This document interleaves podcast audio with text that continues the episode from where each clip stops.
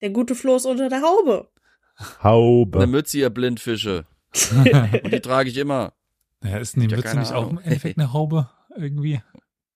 Das ist eine Streitfrage. Wie, wie definieren wir Hauben? Und auch das passt irgendwie zum Thema. Oh, alles Gott, passt nein. zum Thema. Alles, alles. Nein.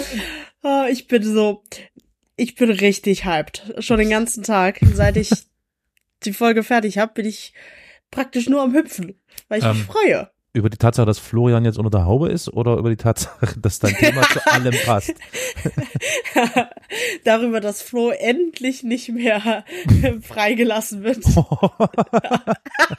Flo unter Kontrolle. Nein, darüber, dass ich noch. jetzt über dieses Thema sprechen darf und euch davon erzählen darf.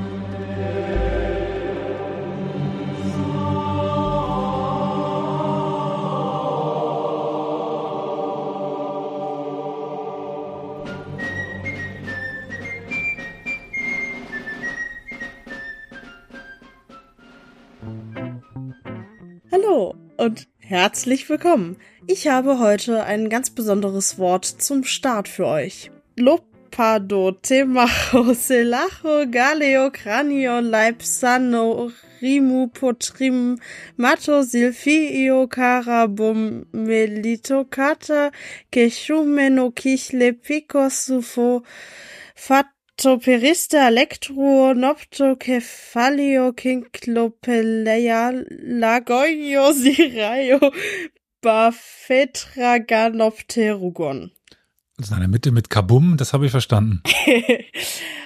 Und damit begrüße ich ganz herzlich meine lieben Mitpodcaster. Mit dabei ist der kranke Flo, Hallo? der gut gelaunte Karol Hallo. Und der Portwein trinkende Elias. Sorry, mir ist nichts anderes eingefallen. Ja, ich bin schon sehr eigenschaftslos, ja. Hi. Hi. Und habt ihr irgendeine Ahnung, was das für ein Wort war? Ein erfundenes. Ein Wort? Das war ein Wort? Das war ein einziges Wort. Und nein, es ist nicht erfunden. Doch, alle Wörter sind erfunden. Ha, du bist in meine Falle getappt. Ist was zu essen. Sehr gut. Was?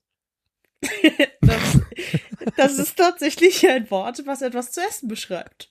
Nein. Ah, und es ist wahrscheinlich ostmongolisch für Spätzle. Nein, Also ich glaube, wenn man das ausgesprochen hat, dann hat man auch keinen Hunger mehr, weil ist dann eh schon Man zu spät. Victoria, kannst du das dreimal hintereinander? Lopado, Nein. Temacho, Selacho, Wir gehen ja mal kurz.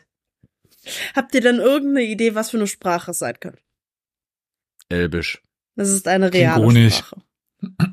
Elbisch ist eine reale Sprache, die hat einer erfunden. Also, es, es klingt, es klingt wie eine Mischung aus Griechisch, also irgendwas Griechisch war, klang drinne an. Ja, irgendwas. Man Stefano manchmal so ein bisschen lateinisch. Genau. Nee, es war griechisch. Ich habe es halt einfach nur nicht sehr griechisch ausgesprochen, weil Kannst du es nochmal kurz wiederholen, dass wir es nochmal verstehen? Soll ich? bitte, bitte, bitte, ja. Aber ganz langsam und äh, das was, ne?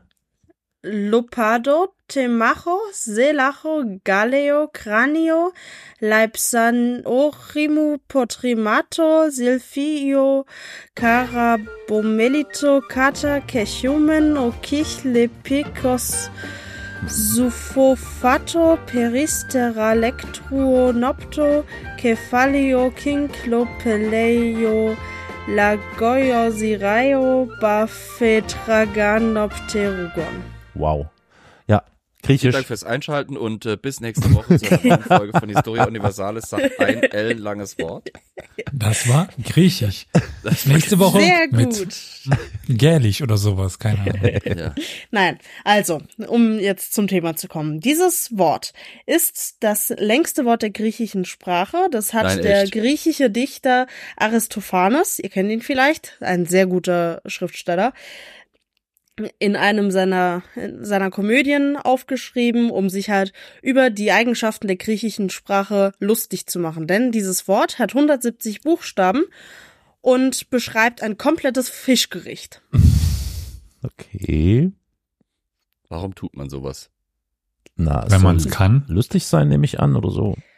Ich meine, Wie oft benutzen Deutsche einfach nur, um sich drüber lustig zu machen, den Donaukamp Was, der Donaukampfschiff. Donaukampf? Donaudampfschiff, Kapitänsmützen, was auch immer.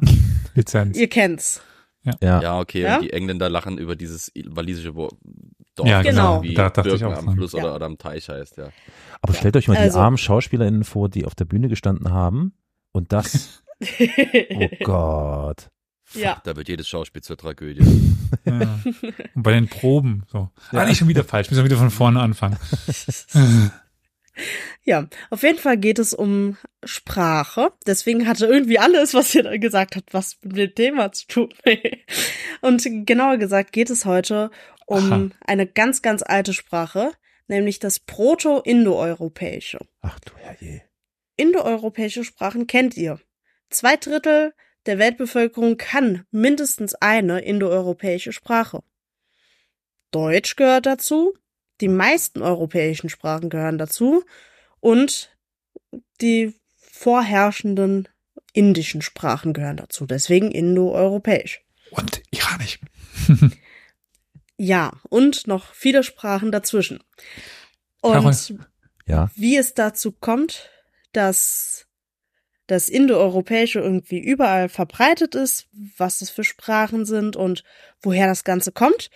Darum soll es gehen. Ich habe das Ganze, also ich habe ein Buch geschenkt bekommen. Das ist also meine erste von HörerInnen gesponserte Folge heute. Oh. Und denk, bedanke ich mich bei Jan Christian Schneider, dem Schweineeimer, der hat nämlich mir das Buch von Harald Hamann auf den Spuren der Indoeuropäer geschenkt. Und zuerst hatte ich vor, das ganze Buch in eine einzige Folge zu packen. Als ich die Hälfte des Buches gelesen hatte, dachte ich mir, okay, du musst jetzt anfangen, das Ganze zusammenzufassen, ansonsten wirst du damit in einem Jahr noch nicht fertig sein. Und das wird nie und immer eine Folge. Das heißt, das wird jetzt die erste von hoffentlich nur zwei Folgen, je nachdem, ob ich überhaupt durchkomme heute mit dem, was ich vorhabe. Na, wenn die Worte alle so lang sind, glaube ich das nicht. Nein, sind sie nicht. Mir liegt aber noch zwei Sachen gerade auf der Seele. Also einerseits Mhm. wollte ich Carol fragen, ob er denn weiß, welche Sprachen nicht indoeuropäisch sind, die in Europa gesprochen werden. Und auf eine Folge von uns hinweisen, nämlich zu Hittitisch, wo wir auch schon so ein bisschen darauf eingegangen sind, woher Hittitisch kommt, dass er somit die erste nachweisbare indoeuropäische Sprache ist, die wir kennen, weil ich glaube, ohne dir es vor viel, äh, sehr viel wegzunehmen, das, was du heute besprechen wirst, ist sehr viel Rekonstruktion und Genau. äh, nicht, wir haben davon Schriftquellen. So, aber Carol, äh, Äh, welche Warum, fra Sprachen sind warum, nicht warum fragst du jetzt gerade mich? floßkrank? Okay, erstmal verstehe, ja. Naja, ich, ich würde mal tippen, dass es Sprachen im östlichen Raum sind, die vielleicht da eher nicht Es reingehören. gibt welche von Westen bis Osten, so meiner, also meines Wissens nach. Ja, ne, ich überlege gerade, irgendwas im. Ganz einfach, was ist denn mit Russisch? Gehört dazu. Ach, Mano. Okay. Das merkst du aber. Also äh, das, ganz- die ganzen slawischen Sprachen sind halt ein eigener Zweig. Sächsisch? Das, Das ist, das ist definitiv. was ganz eigenes. Definitiv. Sächsisch ist auch was ganz eigenes. Ja. Was, Also es ist, gibt was was- ist mit Saarländisch? Das ist Okay, keine ja, Sprache, das das ist ein Sprache. Zustand. es gibt was auf der Iberischen Halbinsel, glaube ich. Es Meinst gibt was relativ mitten in Europa und was in Nordeuropa. Nämlich wo? Baskisch, Ungarisch und Ah, Finnisch. Ah, ja. Estnisch. Estnisch. Ja. Ja, also Litauisch und Lettisch sind, glaube ich, miteinander verwandt. Estnisch ist eher Finnisch. Und die Schweden haben doch noch die Minderheit, die Sami. auch eine eigene, Sami. Am interessantesten finde ich dann das Baskische, was ja so vollkommen ohne verwandte andere Sprachen da mitten irgendwie zwischen Frankreich und Spanien rum existiert. Aber gut, Aber das sind ja, Ja, dann wirklich Victoria. Enklaven, ne? ja. Ja. Krass, interessant, spannend. Naja, ist es eine Enklave, wenn es nirgendwo anders was gibt? Ja, schon? Insel. Es ist eine Ja, Insel. nennen wir es Ja. Insel. Okay. Gehört nicht zu einer Enklave irgendwo noch ein Hauptteil? Ja, ja, doch. So, ja, jetzt ah, unterbreche ich das Ganze und mache mit meinem Thema weiter, sonst werde ich hier nie fertig, Oh, ich Leute. kann ich einfach muten und wir, wir reden dann weiter. Die Macht steigt dir wohl zu Kopf, oder was? Ja. Gut. Wenn es der Wein nicht ist. Das ist also, es geht heute um eine Ursprache, die Sprache, von der andere Sprachen sich abgeleitet haben. Und diese Idee, dass es sowas gab, die kam schon relativ früh auf, aber spätestens im 18. Jahrhundert gab es dann die ersten Sprachforscher, die nach einer vorbabylonischen Ursprache gesucht haben. Denn man hat ja auch in der Bibel die Ursprache vor dem Turmbau zu Babel, wo dann sich keiner mehr verstanden hat und so. Einer, der da schon direkt ins Wespennest gestochen hat, war der Jesuit Gaston Cordeau, der 1767 in seinem veröffentlichten Manuskript aufgezeigt hat, dass Griechisch und Sanskrit sich sehr ähnlich sind und zum Beispiel die gleiche grammatische Form des Dual neben Singular und Plural kennen und Zahlwörter und Pronomen ähnlich sind. Sanskrit und Griechisch ist so der erste Anhaltspunkt, um indoeuropäische Sprachen irgendwie fassen zu können. Dann kam diese Idee ein bisschen mehr in Fahrt, als der Nationalismus aufkam, denn dann war auf einmal jeder davon überzeugt, dass seine eigene Sprache die Ursprache ist. Vor allem Katharina die Große, die ja eigentlich keine Russin selber war, hat es trotzdem über die russische Sprache be behauptet und hat dann angefangen, ja. Ortsnamen und was weiß ich für Begriffe in ganz Europa irgendwie auf das Russische zurückzuführen. So lang, bis sie dann mit ihrem besten Freund Voltaire geschrieben hat und Voltaire ihr dann geschrieben hat, dass bei ihm im Umkreis alle davon überzeugt sind, dass Französisch natürlich die Ursprache ist. Ja. Ein weiterer Jesuit stellte dann die These auf, dass es in verschiedenen Teilen der Welt eigene Ursprachen gegeben haben müsste. Denn nur eine einzige könnte die unheimliche Vielfalt an Sprachen nicht erklären. Und jetzt gibt's einen Teil, den beschreibt Hamann, den habe ich aber beim Überprüfen so nicht finden können. Deswegen sage ich das mal mit Vorsicht. Und zwar hat er angeblich damit halt der biblischen Geschichte widersprochen, dass es mehrere Ursprachen gab Ketze. und musste Italien verlassen und wagte es nicht, diese These weiter zu verfolgen. Das zitiert, oder da zitiert Hamann ein früheres Buch von sich selbst, zu dem ganzen Ding. Und bei, ich gebe zu, oberflächlicher Suche zu diesem Typ konnte ich nix von einem Exil finden. Der war nur zwischendurch mal ein paar Jahre, wo er aus Italien nochmal zurück nach Spanien ging, in seine Heimat, und dann zurückkam. Und ganz im Gegensatz wurde er sogar von Papst Pius dem Siebten mit Ehrentitel von der Bibliothek irgendwas bedacht. Also da war ich ein bisschen verwirrt. Und da habe ich dann auch erstmal angefangen, okay, wie vertrauenswürdig ist der Harald Hamann? Mist, was, woran bin ich geraten? Aber der scheint, also das ist ein Sprachforscher und der ist wohl sehr gut in seinem Thema, er kennt sich gut aus.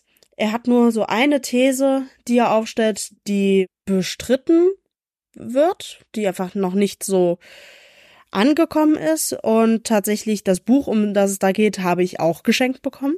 Und da werde ich mal eine spätere Folge dazu machen. Für heute und für die Folgen über die Indoeuropäer ist das relativ unwichtig. Der Typ weiß schon, wovon er redet. Er hat nur ab und zu vielleicht ein paar Schwächen beim Schreiben. Ich habe mir auch Rezensionen so durchgelesen, aber das ist wohl doch vertrauenswürdig, was da drin ist. Ich war kurz echt in einer Krise. Bei Wikipedia steht die, stehen die Veröffentlichungen, eine Auswahl, sind dann so 40 Stück. Also ja. Er hat so zwei oder drei Bücher veröffentlicht. Ja, ich habe gemerkt, dass ich, ohne es zu merken, drei Bücher von ihm auf der Wishlist hatte, die ich auch alle drei schon bekommen habe. Hm. Also zurück zum Thema. Die Verbindung zwischen Sanskrit und den alten europäischen Sprachen, die war schon bekannt und das war jetzt auch weniger kontrovers, das zu verfolgen. Und da wollte ich ein Zitat vorlesen. Und zwar ist dieses Zitat von einem Briten. Der erklärte, Die Sanskrit-Sprache, wie alt sie auch immer sein mag, ist von wunderbarer Bauart. Diese ist vollkommener als das Griechische, formenreicher als das Lateinische und feiner gegliedert als beide. Und doch zeigt sie zu beiden eine zu starke Ähnlichkeit, sowohl in den Verbstämmen als auch in den grammatischen Formen, als dass sie auf zufällige Weise hätte hervorgebracht werden können. Diese Ähnlichkeit ist in der Tat so deutlich, dass kein Sprachforscher sie alle drei untersuchen könnte, ohne zu glauben, sie seien irgendeiner gemeinsamen Quelle entsprungen, die vielleicht nicht mehr existiert. Es gibt entsprechenden Grund zu der Annahme, wenn auch nicht ganz so zwingend, dass sowohl das Gotische als auch das Keltische trotz unterschiedlicher Sprachformen gleichen Ursprungs sind wie das Sanskrit. Und das Persische könnte derselben Familie zugeordnet werden. Ich will mal ein bisschen äh, random Fachwissen hier reintroppen, bis du das Buch beiseite gelegt hast. Das persische Wort für, für Mutter oder mhm. für Vater mhm. oder sowas. Das ist so und so be bekannt oder Tochter, Tochter, Baba. Also das liegt jetzt nicht so weit weg, dass das sehr ähnlich ist. Genau. Und damit hatte der William Jones, von dem war das Zitat auch genau recht. Das sind alles indoeuropäische Sprachen und der Begriff indoeuropäisch wurde mhm. von Thomas Young dann auch im 19., frühen 19. Jahrhundert geprägt und setzte sich dann auch ziemlich schnell durch, weil das einfach der beste Überbegriff war. Tatsächlich ziemlich zeitgleich kam der Deutsche Friedrich von Schlegel, 1823 nämlich, mit dem Begriff Indogermanisch um die Ecke. Und der blieb dann im Deutschen mehr hängen. Und das habe ich auch nachgeguckt. Das ist wirklich bis heute auch noch der übergreifende Name für diese Forschungsrichtung, die Indogermanistik. Also das wurde nicht geändert, obwohl der Begriff Indogermanisch natürlich sehr fehlerbelastet ist, die Kritik eigentlich sofort kam, weil das halt die ganzen nicht germanischen Sprachen in Europa ausschließt. Es gibt nichts außer das Deutsche. Ja, aber die Kritik, die es an indoeuropäisch gibt, ist nämlich dann auch, ah ja, es gibt ja auch europäische Sprachen, die nicht indoeuropäisch sind die gleiche Kritik könnte man auch anbringen mit, es gibt auch indische Sprachen, die nicht indoeuropäisch sind. Stimmt. Aber dieser Begriff ist einfach der, den man am besten benutzen kann und der den geografischen Raum am besten darstellt. Deswegen ist der einfach hängen geblieben. Und den werde ich auch weiter benutzen. Sollte ich mich doch mal versprechen und Indo-Germanisch sagen, einfach weil es im deutschen Sprachduktus viel mehr verbreitet ist. Tut's mir sehr leid. Es, ich versuche wirklich mein Bestes, es nicht zu tun. So.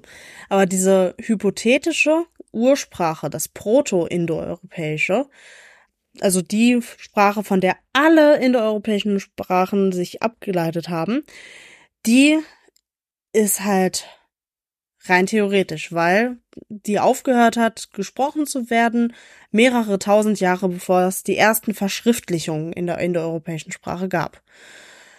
Und alle Begriffe, die da jetzt noch auftauchen und die da benutzt werden, das sind nur Vermutungen, die die Wissenschaftler in der historisch vergleichenden Sprachwissenschaft aufgestellt haben. Jetzt ist das Thema der Indoeuropäer oder der Ur-Indoeuropäer aber auch ziemlich belastet in jüngerer Geschichte. Durch ich weiß den nicht, von was Sie sprechen. Genau. Diese These eines indoeuropäischen Urvolkes kam ziemlich schnell auf, nachdem die indoeuropäische Ursprache irgendwie erdacht wurde. Und Sanskrit war dann ganz schnell und oft als die älteste indoeuropäische Sprache bezeichnet worden und deswegen ist das bestimmt die Ursprache und wir wissen ja, wer die wer das Sanskrit ganz früh gesprochen hat, nämlich die dieses Urvolk der Arier und das sind dann natürlich die Indoeuropäer. Arya ist eine altindische Selbstbezeichnung, das so viel bedeutet wie freier Mann, der die vedische Religion und Tradition pflegt. Es ist eine rituelle Oberschicht in Indien, kein Volk und äh, ganz eng mit diesem vedischen Glauben und Traditionen verbunden. Das war den Leuten natürlich egal, obwohl das aus der Wissenschaft sehr häufig auch angemerkt und auch bekämpft wurde, wurde der Begriff der Arier bald synonym mit einer hypothetischen Rasse von Indoeuropäern. Die historischen Auswirkungen dieser, dieses Rassismus sind uns bekannt, da werde ich jetzt nicht weiter drauf eingehen. Was? Ich weiß von nichts.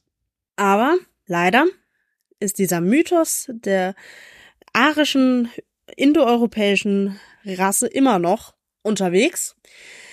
Zum Beispiel in Nordamerika. Da wird das nämlich dann auf die skandinavischen Winlandfahrer übertragen, die ja dann auch dieser indoeuropäischen Rasse angehört haben.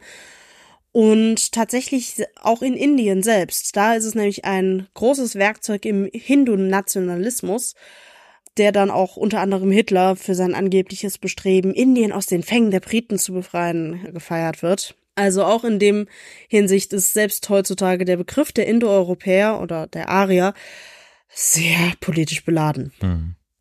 Darum soll es nicht gehen und wir vertreten hier nicht, ich vertrete hier nicht, niemand vertritt diese Meinung, der ein ernsthafter Wissenschaftler ist, dass es irgendeine indoeuropäische Rasse gab oder dass es wirklich ein zusammenhängendes Volk gab, was da wirklich mit irgendetwas, was wir uns heutzutage vorstellen können, ein Zusammenhängigkeitsgefühl gehabt haben könnte.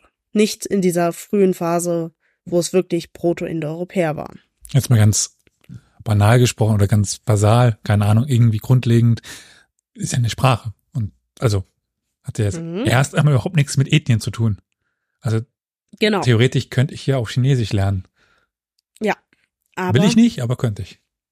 Ja, aber Sprachen und Kultur hängen sehr eng zusammen und Kulturen hängen oft an einer Bevölkerungsgruppe, die diese Kultur ausführt. Hm. Und gerade in der Jungsteinzeit, das ist nämlich die Zeit, in der wir uns hier bewegen, sind das auch alles ziemlich exklusive Marker. Also die Gruppen, also die eine Gruppe, die irgendwie zusammenhängt, mehr oder weniger, hat die glei- mehr oder weniger auch die gleiche Kultur. Das kann man archäologisch nachweisen. Und die sprechen dann auch eben sehr ähnliche oder die gleiche Sprache. Aber Wobei- dazu komme ich gleich noch. Ich Darf möchte ich, noch. darf ich trotzdem ich einmal muss da ganz auch kurz? noch was, ja, du.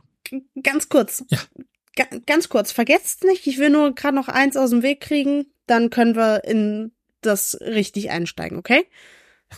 Noch zum Thema indoeuropäische Benutzung. Äh, Das Hakenkreuz ist ja auch oft, das ist ein Mhm. indoeuropäisches Ja, ja. Zeichen und so, Die ne? Pyramide auch, oder was? Nee, aber vor allem das Hakenkreuz wird so Ja, oft zitiert. Klar.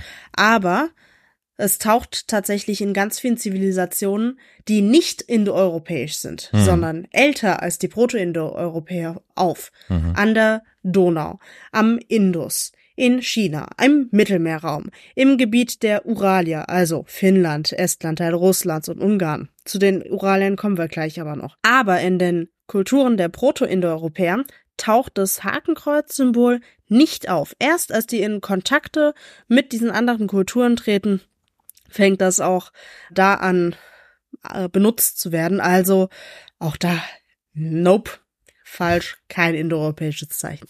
So, Zeitreise. jetzt dürft ihr. Ha, nee, ich meinte nur nochmal vielleicht als Zusatz zu dem, was du gesagt hast, dass das dieselbe Kultur ist. Vielleicht so ein bisschen vorsichtig, dass wir halt von wenigen archäologischen Quellen sprechen und keine schriftlichen Quellen haben.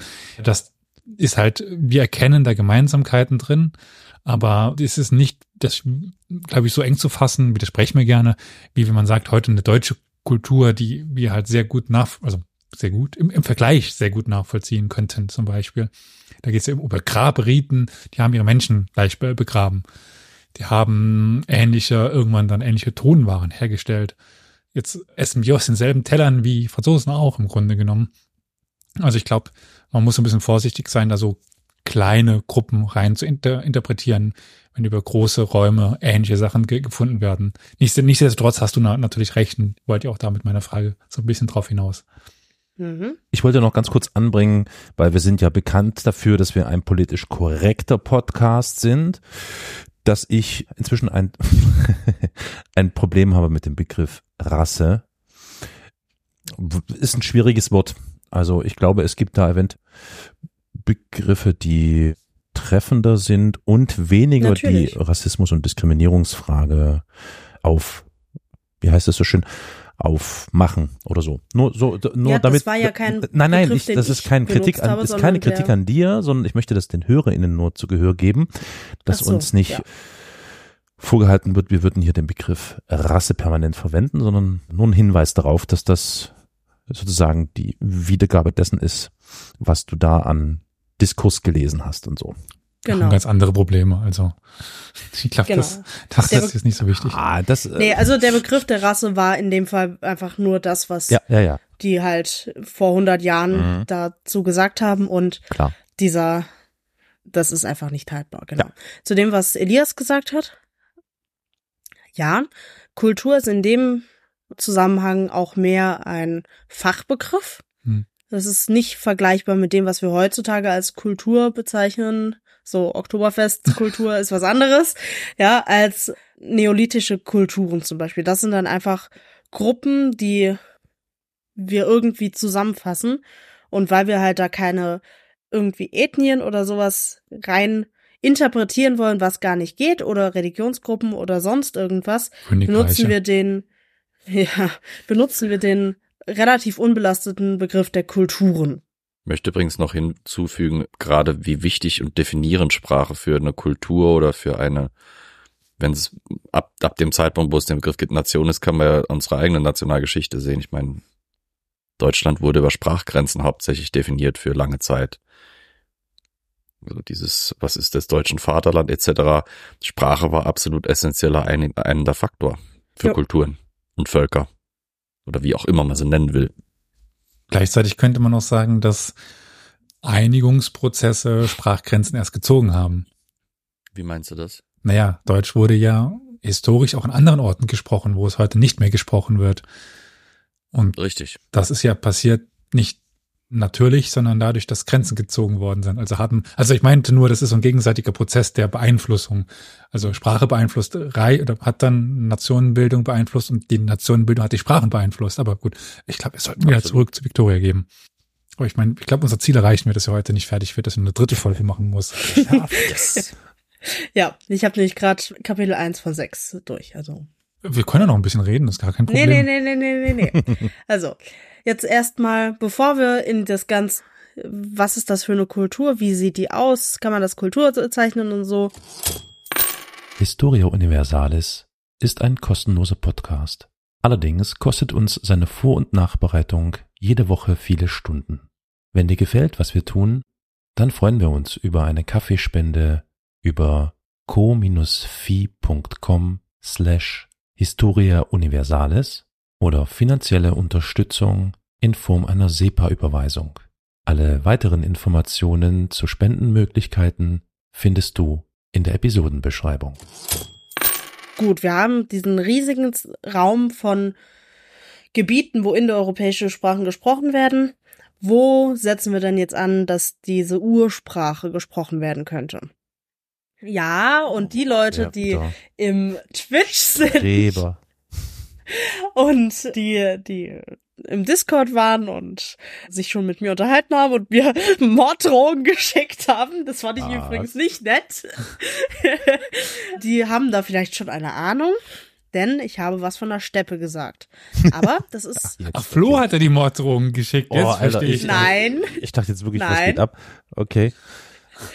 So, aber das ist, das ist der Ort, der heutzutage am wahrscheinlichsten ist, aber lange Zeit wurde auch noch eine andere Urheimat, so nennt man das, diskutiert und diese These möchte ich, oder die beiden Thesen möchte ich euch vorstellen. Diese erste These, nämlich die einer anatolischen Urheimat, basiert auf Colin Renfrey in den 1980ern, eine Veröffentlichung von ihm und die zweite These, nämlich die von eurasischen Migrationen, die kommt aus den 1950ern, ist also schon älter, und zwar von Maria Gimbutas. Und die wurde nochmal ausgearbeitet in den 1970ern.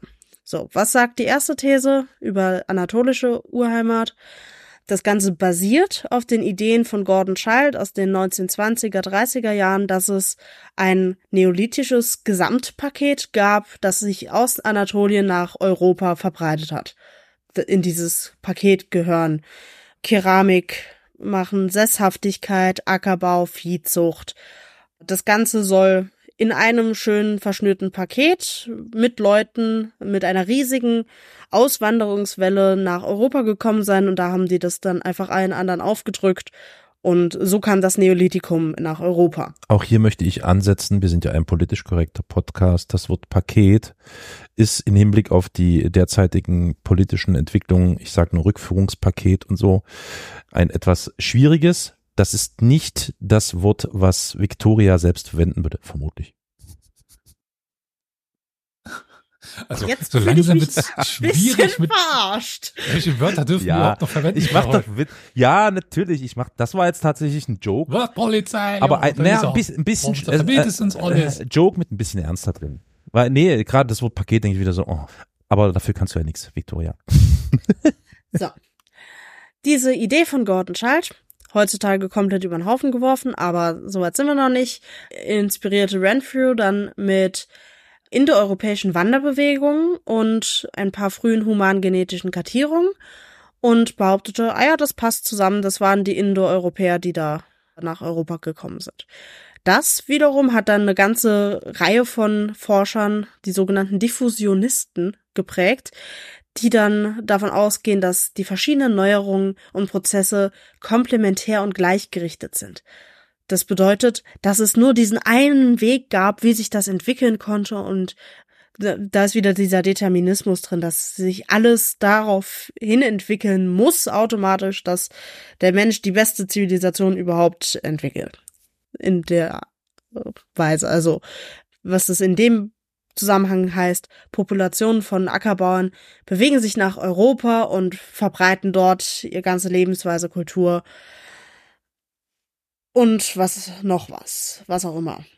Wie gesagt, Hypothese Werte. inzwischen absolut aus dem Fenster zu werfen, denn es fehlt an archäologischen Beweisen, weil es, es, es fehlt an so vielen Beweisen, an so vielen Sachen. Ich kürze es ab. Stimmt nicht. Nein.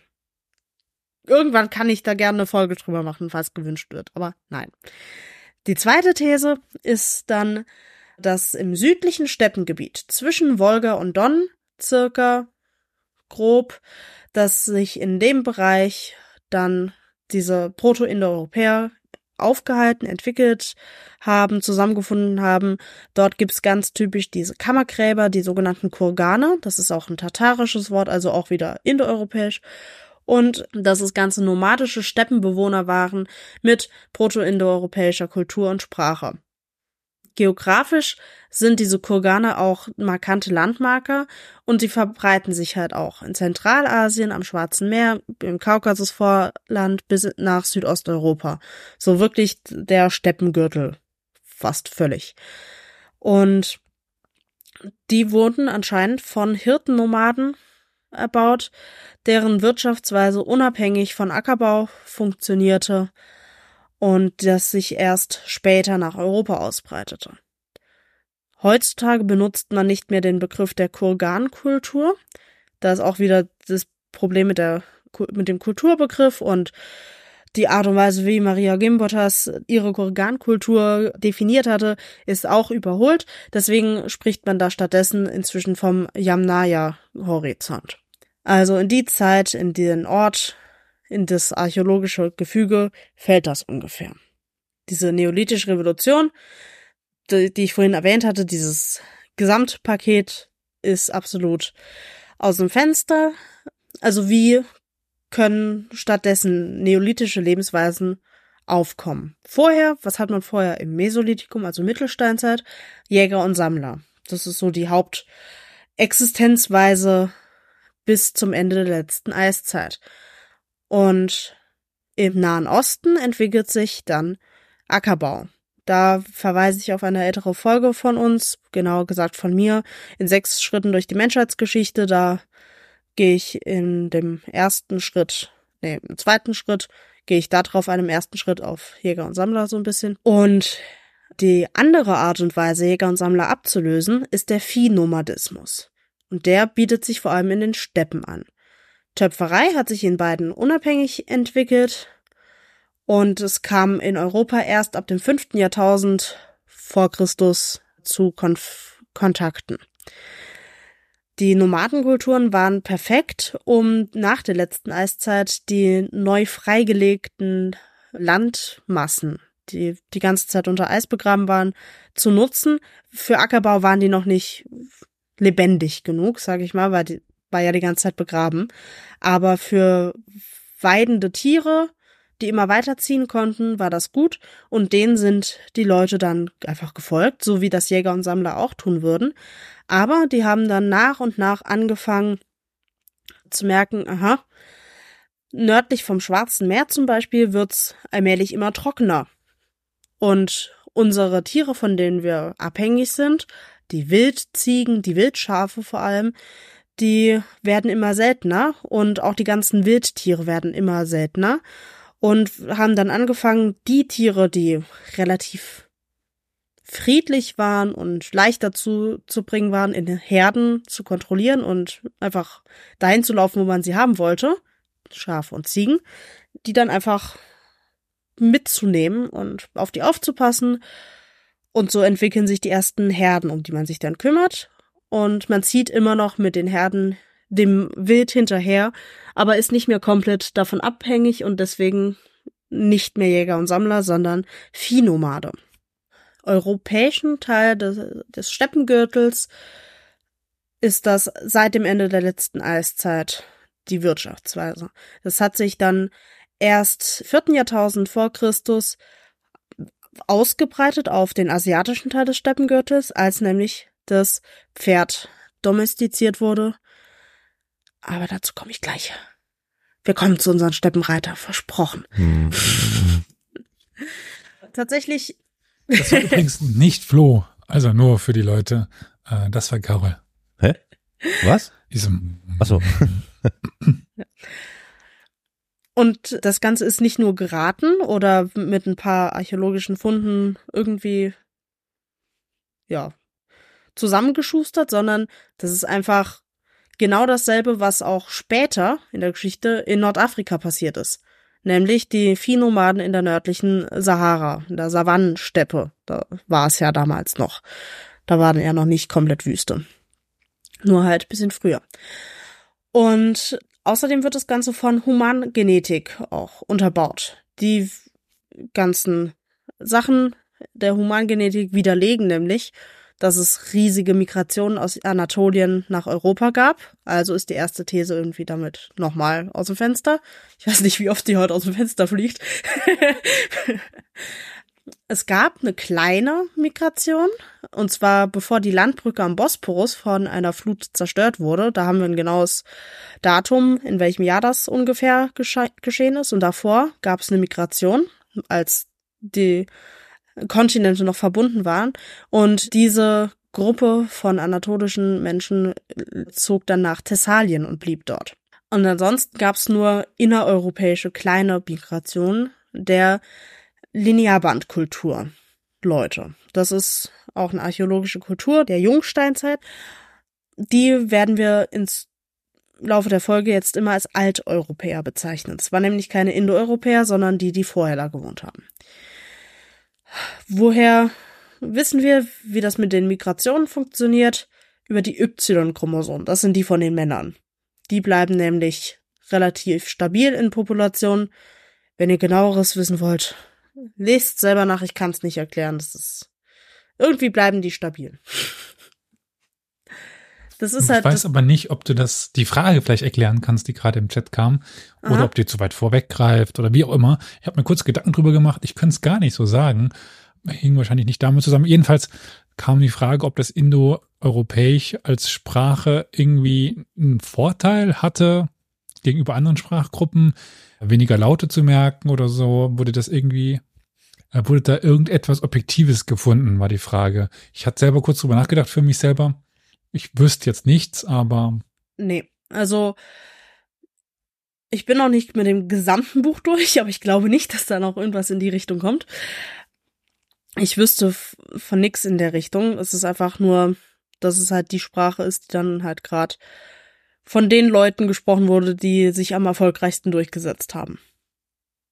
Soweit ich es sehen kann. Aber zu dem ganzen, was aus den indoeuropäischen Sprachen wird und wie es kommt, dass die sich überall verbreiten konnten, kommen wir erst in der zweiten, dritten Folge, je nachdem. Weil heute soll es wirklich nur um die Proto-Indoeuropäer gehen. Und wie, wie ihr vielleicht schon gemerkt habt, kann man Informationen über die nur dann rausfinden oder irgendwie sichtbar machen, wenn man ganz viele verschiedene Disziplinen vereint. Ja, also die Wirtschaftsform und damit assoziierte Lebensweisen, die kommen aus der Anthropologie. Materielle Hinterlassenschaften aus der Archäologie. Das prähistorische Weltbild, irgendwas über die Kultur und die Leute zu lernen, kommen aus der Mythologie und Religionsgeschichte. Die genetischen Populationscharakteristika kommen aus der Humangenetik, plus der Teil, von dem das Ganze hier ausgeht, die historisch vergleichenden Sprachwissenschaften. Und nur wenn das alles irgendwie zusammenspielt und verglichen wird, kann man da irgendwie ein Bild von bekommen, weil es ist halt verdammt lang her. Es gibt wenig und vor allem es gibt keine aufgeschriebenen Sachen. Also ich muss Superbo übrigens recht geben. Ja. Wenn es ein prähistorisches Weltbild, Weltbild gibt, dann kommt das aus der CDU. Was sich ziemlich schnell rausgestellt hat, als man nach diesen Proto-Indoeuropäern gesucht hat, war, dass das Pferd für die extrem wichtig war. Also muss es in dem Naturraum, in der Urheimat, in dem sie sich aufgehalten haben, auf jeden Fall Pferde gegeben haben. Da fliegt Anatolien schon wieder aus dem Fenster. Die gaben, da gab es nämlich noch keine Pferde in dieser frühen Zeit. Da gab es nur Esel. Die Pferde wurden erst durch die Hethiter eingeführt. Also normalerweise fliegt man doch in Prag aus dem Fenster, oder? Nee, in Russland. ja, Da, da, aus, da aus Flugzeugen. ja. auch das. Hm. So. Und jetzt kommt das extra Wort für Karol. Oh, Ich habe oh. ihm versprochen, dass er heute nochmal ein neues Wort lernen wird. Und zwar geht's jetzt um das Wildpferd und das Stadium, wie die Proto-Indoeuropäer mit dem Wildpferd interagiert haben, nennt man das Stadium der Transhumans. Ist das nicht Ah, ein schönes Wort? Geht das in Richtung Transhumanismus? Ich erklär's Interessant. gleich. Ja, Transhumans. ja. Das ist ein Vorstadium der Domestizierung. Und da geht es halt drum, dass man de, sein Wissen über Nichtmenschen, über Wildleben nutzt, um dadurch Vorteile für sich selber zu ziehen und Mhm. Tiere halt wirklich zu verstehen. Hm. Und jetzt gebe ich euch eine ganz kurze Chronologie und dadurch über diese Chronologie kommen wir auch zu den Steppenreitern. Das erste ist diese Tr- Transhumanserfahrung. Die setzt man etwa um 11.000 vor Christus an. Mit Wissenszuwachs über halt die Verhaltensweisung dieses Jagdtiers, denn das war das Wildpferd, kann man viel besser jagen, kann man die viel besser verfolgen, denn so ein Pferd liefert extrem viele tolle Rohstoffe, war ein super Beutetier. Dann hat man irgendwann festgestellt, okay, eine ökologische Partnerschaft bringt uns sogar noch mehr. Das war circa 8000 vor Christus. Denn so Pferde sind extrem gut im Weiden. Die wissen, wo es das beste Gras gibt und die können auch im Winter das, den Schnee, das Eis aufbrechen und dann die langen Grashalme fressen die ab, aber lassen die Grashalme direkt am Boden, lassen die immer zurück, haben die keinen Bock drauf. Und das ist perfekt für Ziegen und Schafe zum Beispiel, weil die fressen dieses kleinere Gras. Haben, da haben die Menschen gemerkt, okay, wenn wir den Pferden folgen, dann kriegen unsere Herden immer genug zu essen. Top. Dann, der dritte Punkt war dann die graduelle Domestizierung, etwa 1000 Jahre später, im Gebiet zwischen Wolga und Don wieder. Und da fängt dann an, dass die Menschen auch auf den Pferden reiten. Es gibt Herdenkontrolle. Dadurch kann man seine Herden viel besser organisieren und schneller auch mal in Sicherheit bringen, wenn das nötig ist. Und man kann anfangen, Stuten für Milch zu melken und hat noch mal mehr Nahrungsmittel.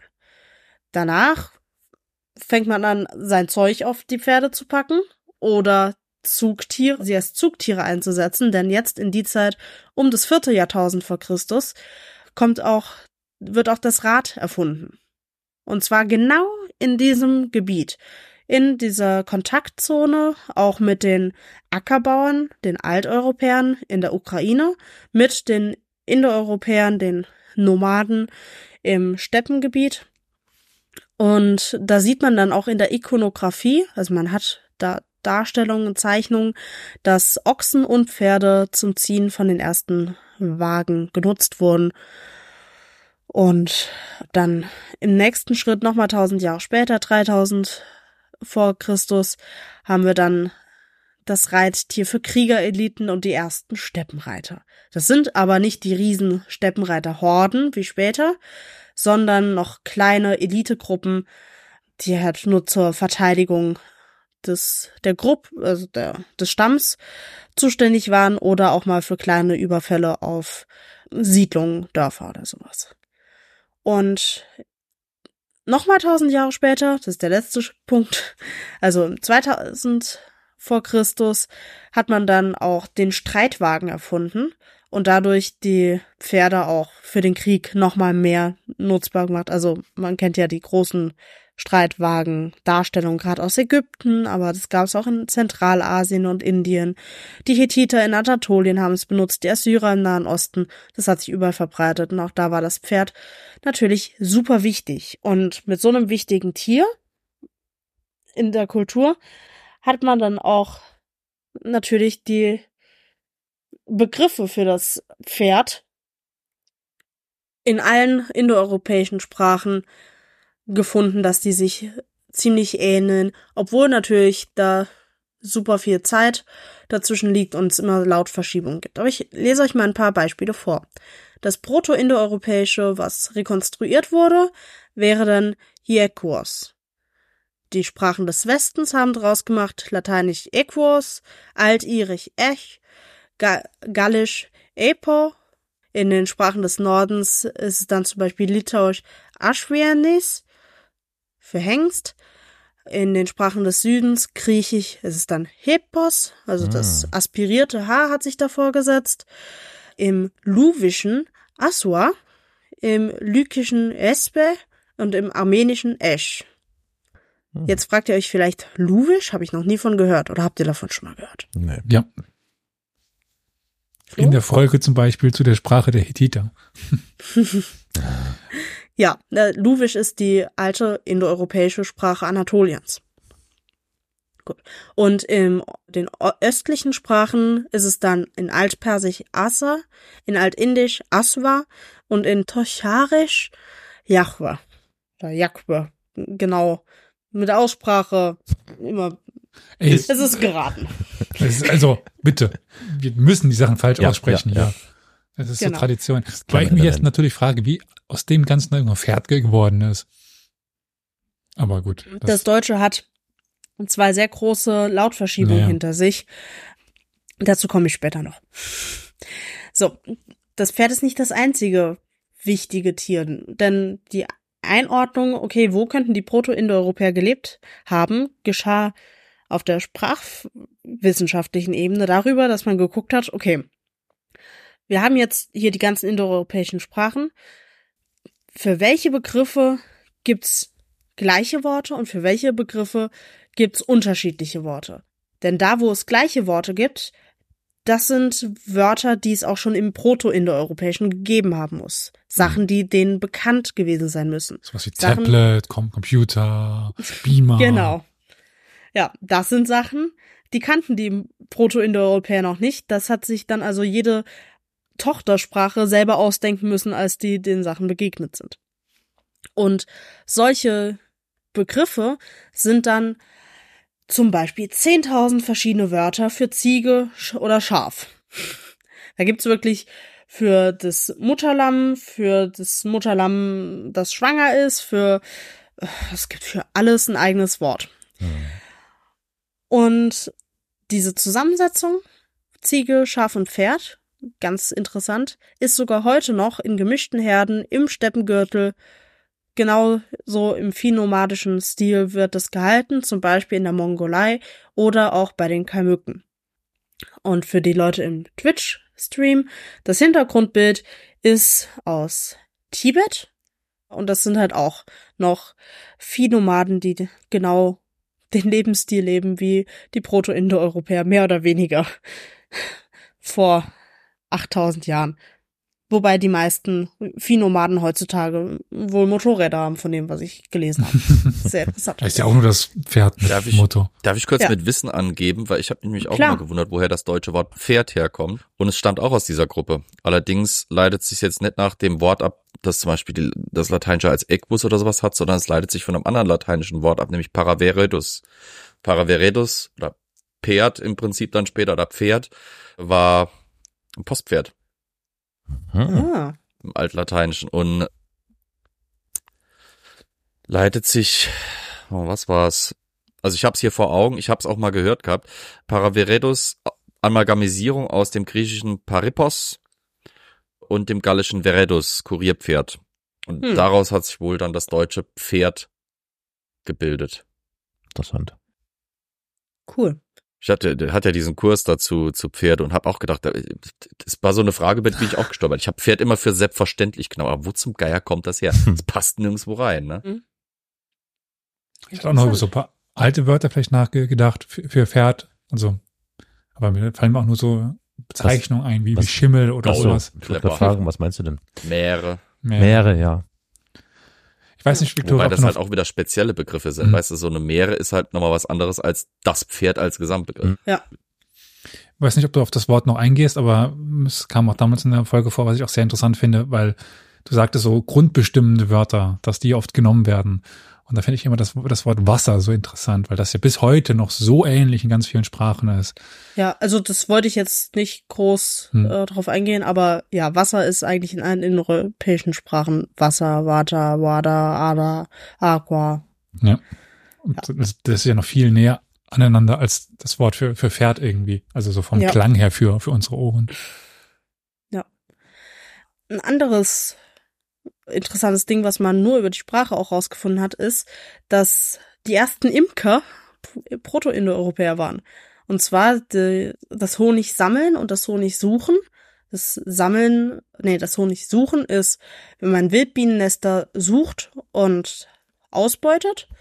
Und das Honigsammeln ist dann, wenn man Honigbienen umsiedelt in einen Baumstamm in der Nähe vom Lagerplatz, um dann da regelmäßig sich seinen Honig holen zu können. Und äh, die ganzen Begriffe, die da irgendwie mit zu tun haben, die sind auch super früh in den indoeuropäischen Sprachen drin. Sie Mhm. wurden nicht in allen späteren Tochtersprachen so übernommen. Wofür, wo wir es aber haben, ist, dass es im Proto-Uralischen eindeutige Lehnwörter aus dem Indoeuropäischen sind. So, die Uralier habe ich jetzt schon zweimal erwähnt. Wer ist das? Das sind die nördlichen Nachbarn von unseren Proto-Indoeuropäern. Uralische Sprachen sind Finnisch, also die finno-ugrischen Sprachen nennt man das in Europa, ist der Sprachzweig. Im asiatischen Gebiet sind das die samojedischen Sprachen. Und das, ja, das ist halt auch ein, eine hypothetische Kultur, die im Norden in den Waldsteppen gelebt hat und die dann auch früher den Ackerbau übernommen haben. Und die haben sehr eng, also die Proto-Uralier haben sehr eng mit den Proto-Indoeuropäern zusammengelebt, haben viel auch zusammen immer wieder vom anderen entlehnt an Wörtern und standen eigentlich in ständiger Interaktion, was man auch an den Personalpronomen sieht. Das fand ich super cool. Die ganz grundlegenden Personalpronomen, also ich, du, er, sie, es und so, ja, in den proto-uralischen und proto- proto-indoeuropäischen sind sehr ähnlich. Also, erste Person, Singular, me, me. Zweite Person, te, tu. Dritte, se, se. Plural, erste Person, mit oder miss. Zweite, äh, you. Und dann die dritte ist dann nur im Uralischen überliefert, äh, rekonstruiert, und, und zwar sit. Da gibt's im Indoeuropäischen nichts. Aber es ist wirklich eigentlich gleich. Und das wurde ja nicht, also die Sprachforscher haben nicht gesagt, okay, das haben wir für, fürs Proto-Indoeuropäische rekonstruiert, das kopieren wir jetzt einfach zum Proto-Uralischen, sondern die haben wir komplett unter, unabhängig voneinander gearbeitet. Die indoeuropäischen Sprachforscher haben aus allen indoeuropäischen Sprachen diese Personalpronomen entwickelt. Die uralischen Sprachforscher haben aus allen Sprachen die Personalpronomen entwickelt und dann haben die Notizen verglichen und waren so, ey, ihr habt doch abgeschrieben, oder?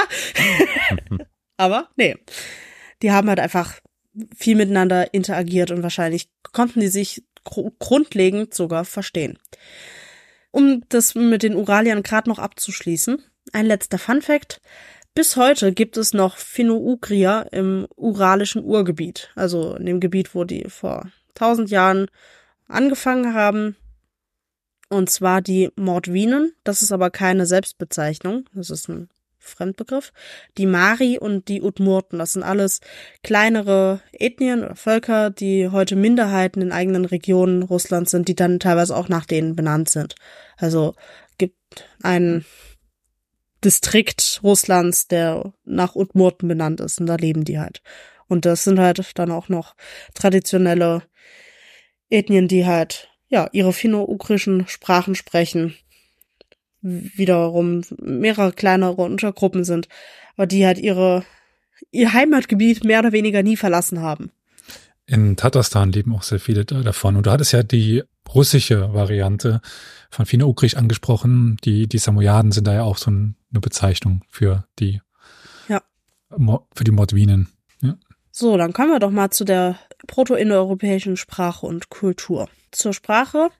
Die indoeuropäische Makrogruppe an Sprachen ist eine der besten erforschten Sprachgruppen aus kolonialistischen Gründen. Wer hätte gedacht? Aber diese Entfaltung der indoeuropäischen Sprachen konnte zurückverfolgt werden bis 4500 vor Christus. Um die Zeit ungefähr fängt dann an, das Proto-Indoeuropäische auszusterben und die ganzen Einzelsprachen sich auszubilden. Und das Proto-Indoeuropäische kann man nochmal zurückrechnen, rekonstruieren, bis in den Übergang 8. zu 7. Jahrtausend vor Christus. Die ersten schriftlichen Überlieferungen der indoeuropäischen Sprachen kommen dann aus dem Bereich des Mykenisch-Griechischen, nämlich seit dem 17. Jahrhundert vor Christus.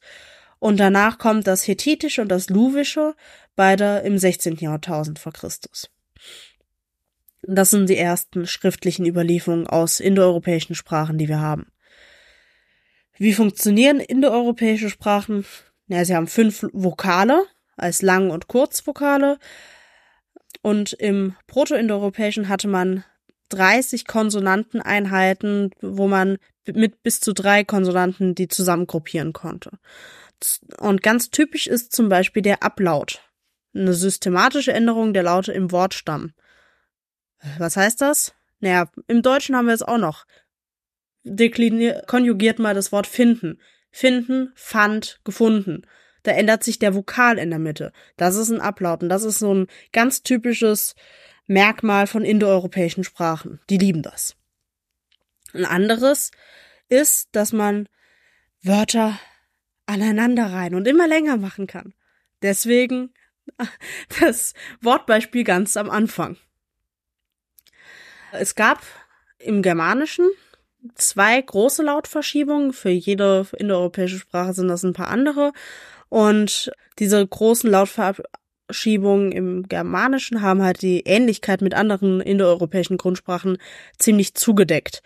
Die erste Lautverschiebung hat dann zum Beispiel, das ist nur, sind nur kleine Beispiele, alle P-Laute, alles was vorher mit P irgendwie gesprochen wurde, in F verwandelt, alle K zu Sch, also dieses griechische Shi zum Beispiel, und alle T zu dem, also TH oder diesem, man nennt den Buchstaben Torn oder Thorn. Das habt ihr schon mal gesehen. Das ist wie ein P, nur dass der Bauch nicht oben, sondern in der Mitte ist. Ja. Und die zweite Lautverschiebung hat dann dieses Thorn nochmal zu D verwandelt und dieses She hat sich dann in ein H verwandelt. Und so war dann das, was vorher mit K zum Beispiel geschrieben wurde, war dann nach der zweiten Lautverschiebung dann auf einmal mit H. Wer sich mit sowas mal näher beschäftigen möchte, in kurzen, knackigen Videos, ich gucke mir ganz gern Rob Words an. Das ist ein YouTube-Kanal aus England, glaube ich, ist er. Also auf Englisch auf jeden Fall. Und da habe ich zum Beispiel auch vieles über diese Entwicklung auch des Altenglischen und so weiter gelernt. Und zum Beispiel, dass das Englisch auch mal eine Höflichkeitsform hatte. Also dieses Sie, was wir hier haben, dass es das auch gab, aus der Mode gekommen ist. Also mal so eine kleine Empfehlung. Da gibt's knackige, kurze Videos, in denen man dann doch oft viel Interessantes lernt über Sprache. Deswegen kommt mir gerade sehr viel bekannt vor von dem, was du erzählst. Und kann ich nur empfehlen. Nachdem man unsere Folge angehört hat. Weil, wenn es mir bekannt vorkommt, dann ist es gut. Wo es nicht kurz und knackig erzählt wird. ja, aber für so viel Wissen müsste man dort nicht ein Video anschauen, sondern 30. Und dann ist man wieder auf derselben Länge. Ja. Und muss sich zu, zusammensuchen, das dauert noch. ja, zur Grammatik. Wie gesagt, viele Wörter können zusammengemuscht werden in ein großes Wort. Und wofür indoeuropäische Sprachen auch berühmt berüchtigt sind, ist, dass man viele verschiedene Formen an den Wortstamm anheften kann. Das bedeutet, die indoeuropäischen Sprachen sind hochflektierend. Deutschen nennt man das Beugen. Man kann Wort beugen, seiner Gestalt ändern, um grammatische Unterschiede zu zeigen, statt extra Wörter irgendwie dran zu hängen. Man geht grundsätzlich in der Sprachwissenschaft von einer Vereinfachung der Sprachen aus. Die ältesten Sprachen und vermutlich deswegen auch das Proto-Indoeuropäische kannten also zumindest mal acht Kasusformen. Ich muss weg. Als Erinnerung, wir im Deutschen haben vier Kasusformen. Nominativ, Oh. Genitiv, Ja. Dativ und Akkusativ. Und Genitiv und Dativ sind auch momentan dabei zu verschmelzen, beziehungsweise das eine abzulösen. Wie gesagt, Vereinfachung der Sprachen. Im Lateinischen gab es noch fünf Kasusformen, da kam noch der Ablativ dazu. Aber in anderen indoeuropäischen Sprachen hat man dann die vollen acht. Da kommen nämlich dann noch zusätzlich zu den schon genannten der Vokativ, der Lokativ und der Instrumental vor. Das sind dann auch in anderen Sprachen noch grammatische Funktionen, aber die haben dann keine eigene Kasusendung mehr. Im Proto-Indoeuropäischen gab es das bestimmt.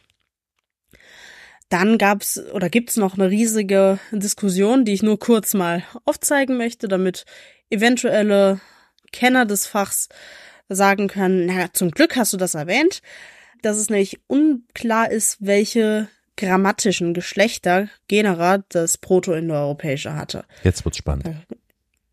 Ja, genau, ne?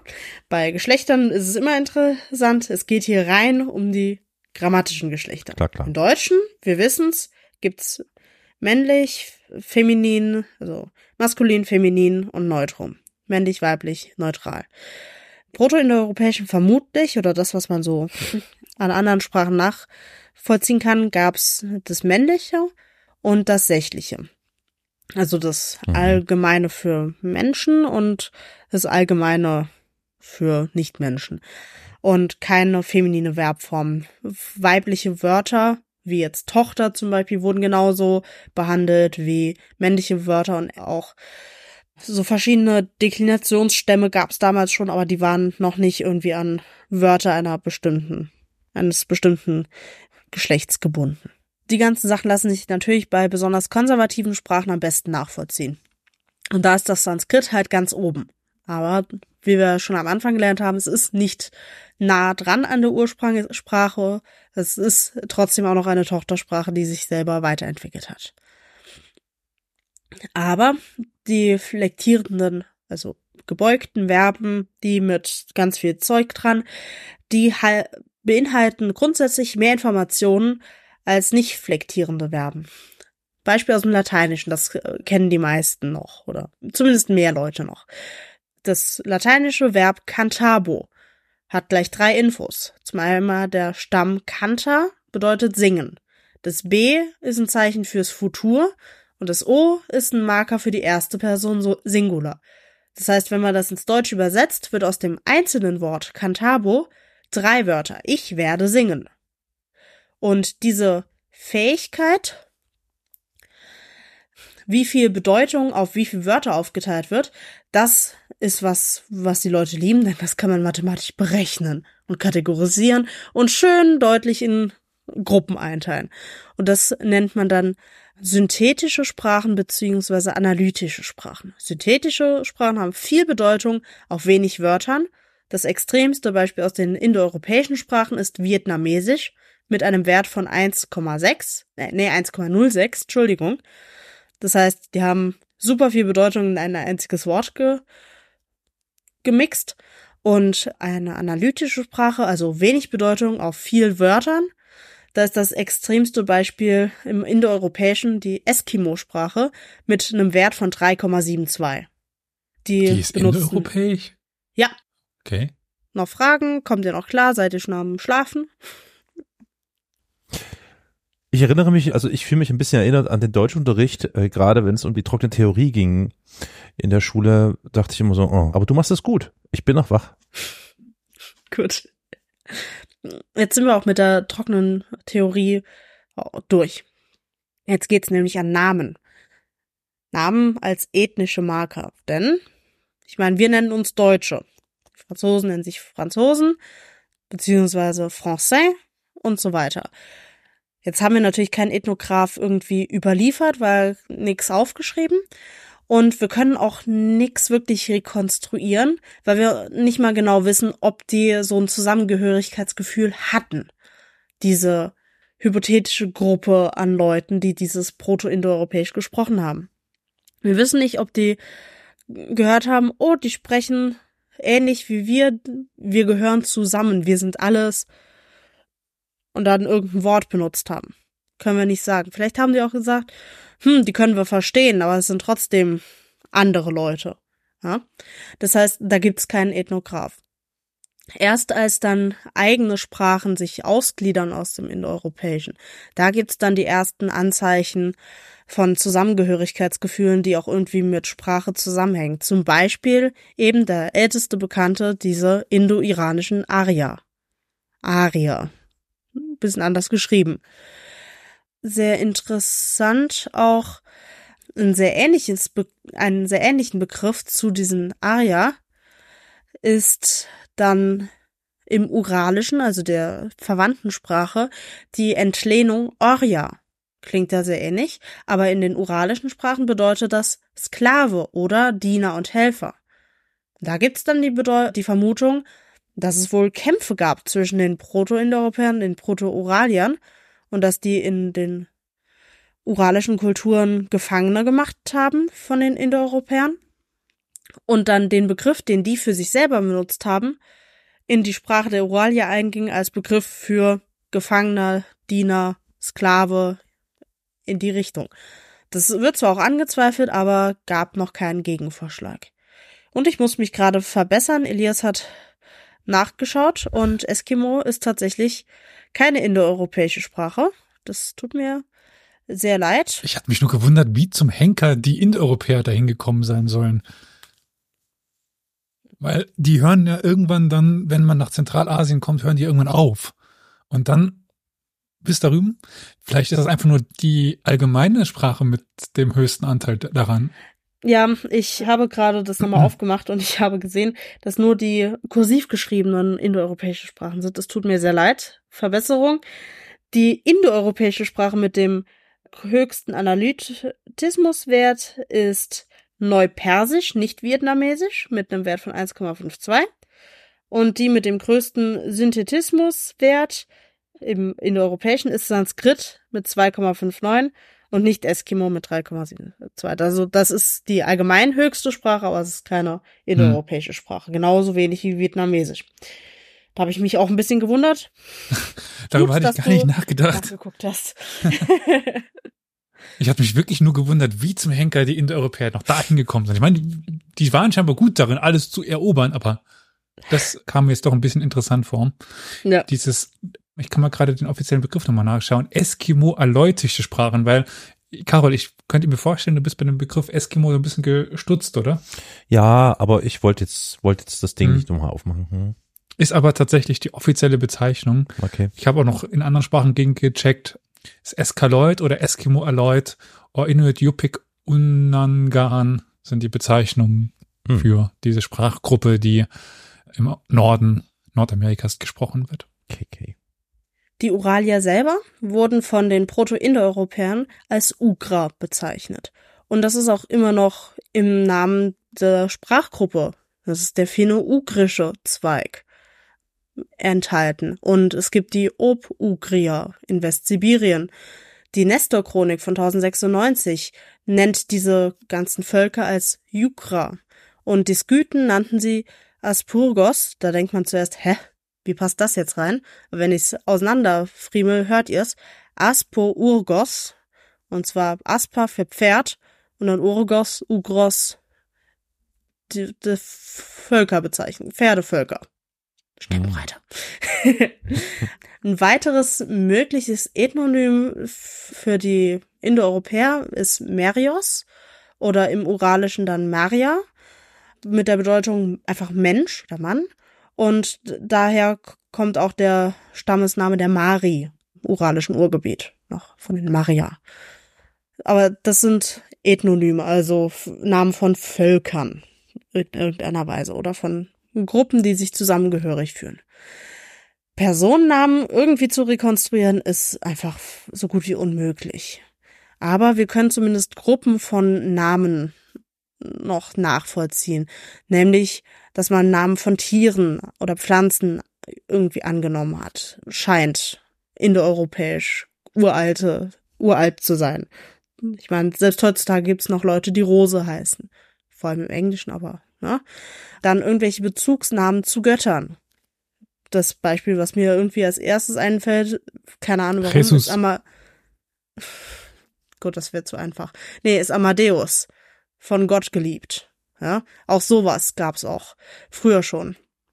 Und dann auch noch irgendwelche Bezugsnamen zu Waffen, zu physischen Eigenschaften oder zu übersinnlichen Eigenschaften wie Augustus der Große, auch wenn das nochmal ein bisschen ist. Wobei mir dieses nach Göttern oder so weiter zu benennen, es gibt ja auch in anderen Sprachgruppen. Ich kenne es aus dem Semitischen, wenn man es aufs Arabische sich zum Beispiel bezieht, ähm, der Diener Gottes oder sowas, äh, nur Aldin, das Licht Gottes und, so, und solche Sachen. Das ist nur Aldin, Klar. das ist das Licht Gottes. Das Mhm. heißt nicht, dass es Gottes, irgendwie ausschließlich indoeuropäisch ist, sondern nur, dass das Mhm. schon sehr lange zurückgeht in indoeuropäischen Sprachen, diese Tradition. Das, das ist alles, was es heißen soll. macht ja auch nur Sinn, dass man sich so benennt. Also irgendwie muss man sich ja was ausdenken. Also ansonsten steht man vor Leuten und sagt ihm oder sowas, keine Ahnung. Also wollte damit auch eher ausdrücken, dass das eben wahrscheinlich in der Geschichte der Menschen oft irgendwie ein Weg war, sich zu benennen. Ja. Und dir Zeit geben, deine Nase zu, zu putzen. Vielen Dank. In Akkulturationsprozessen, also man trifft andere Kulturen und vermischt sich irgendwie. Nachdem man, nachdem die Indoeuropäer aus der Steppe raus sind, äh, gab es dann natürlich auch viele Übernahme von Namen. Und gerade im Griechischen ist es gut nachzuvollziehen, weil man sehr viele frühe Schriftzeugnisse hat. Das Griechische ist eine indoeuropäische Sprache. Aber so ganz typische, was wir denken, griechische Namen stammen aus alteuropäischer, also vorgriechischer Zeit. Achilles, Irene oder Irene, Penelope, Penelopeia und auch einige Ethnonyme wie die Achäer, die Makedoner, die Ionier.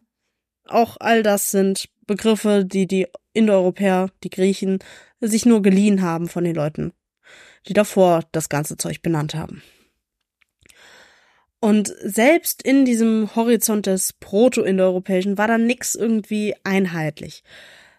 Zum einen reden wir über einen Zeitraum von 7000 bis 4500 vor Christus. Das ist verdammt lang. In so einer Zeit verändert sich Sprache natürlich. Aber wir müssen auch davon ausgehen, Boah, dass es, verändert sich nicht, die bleibt so, wie sie ist.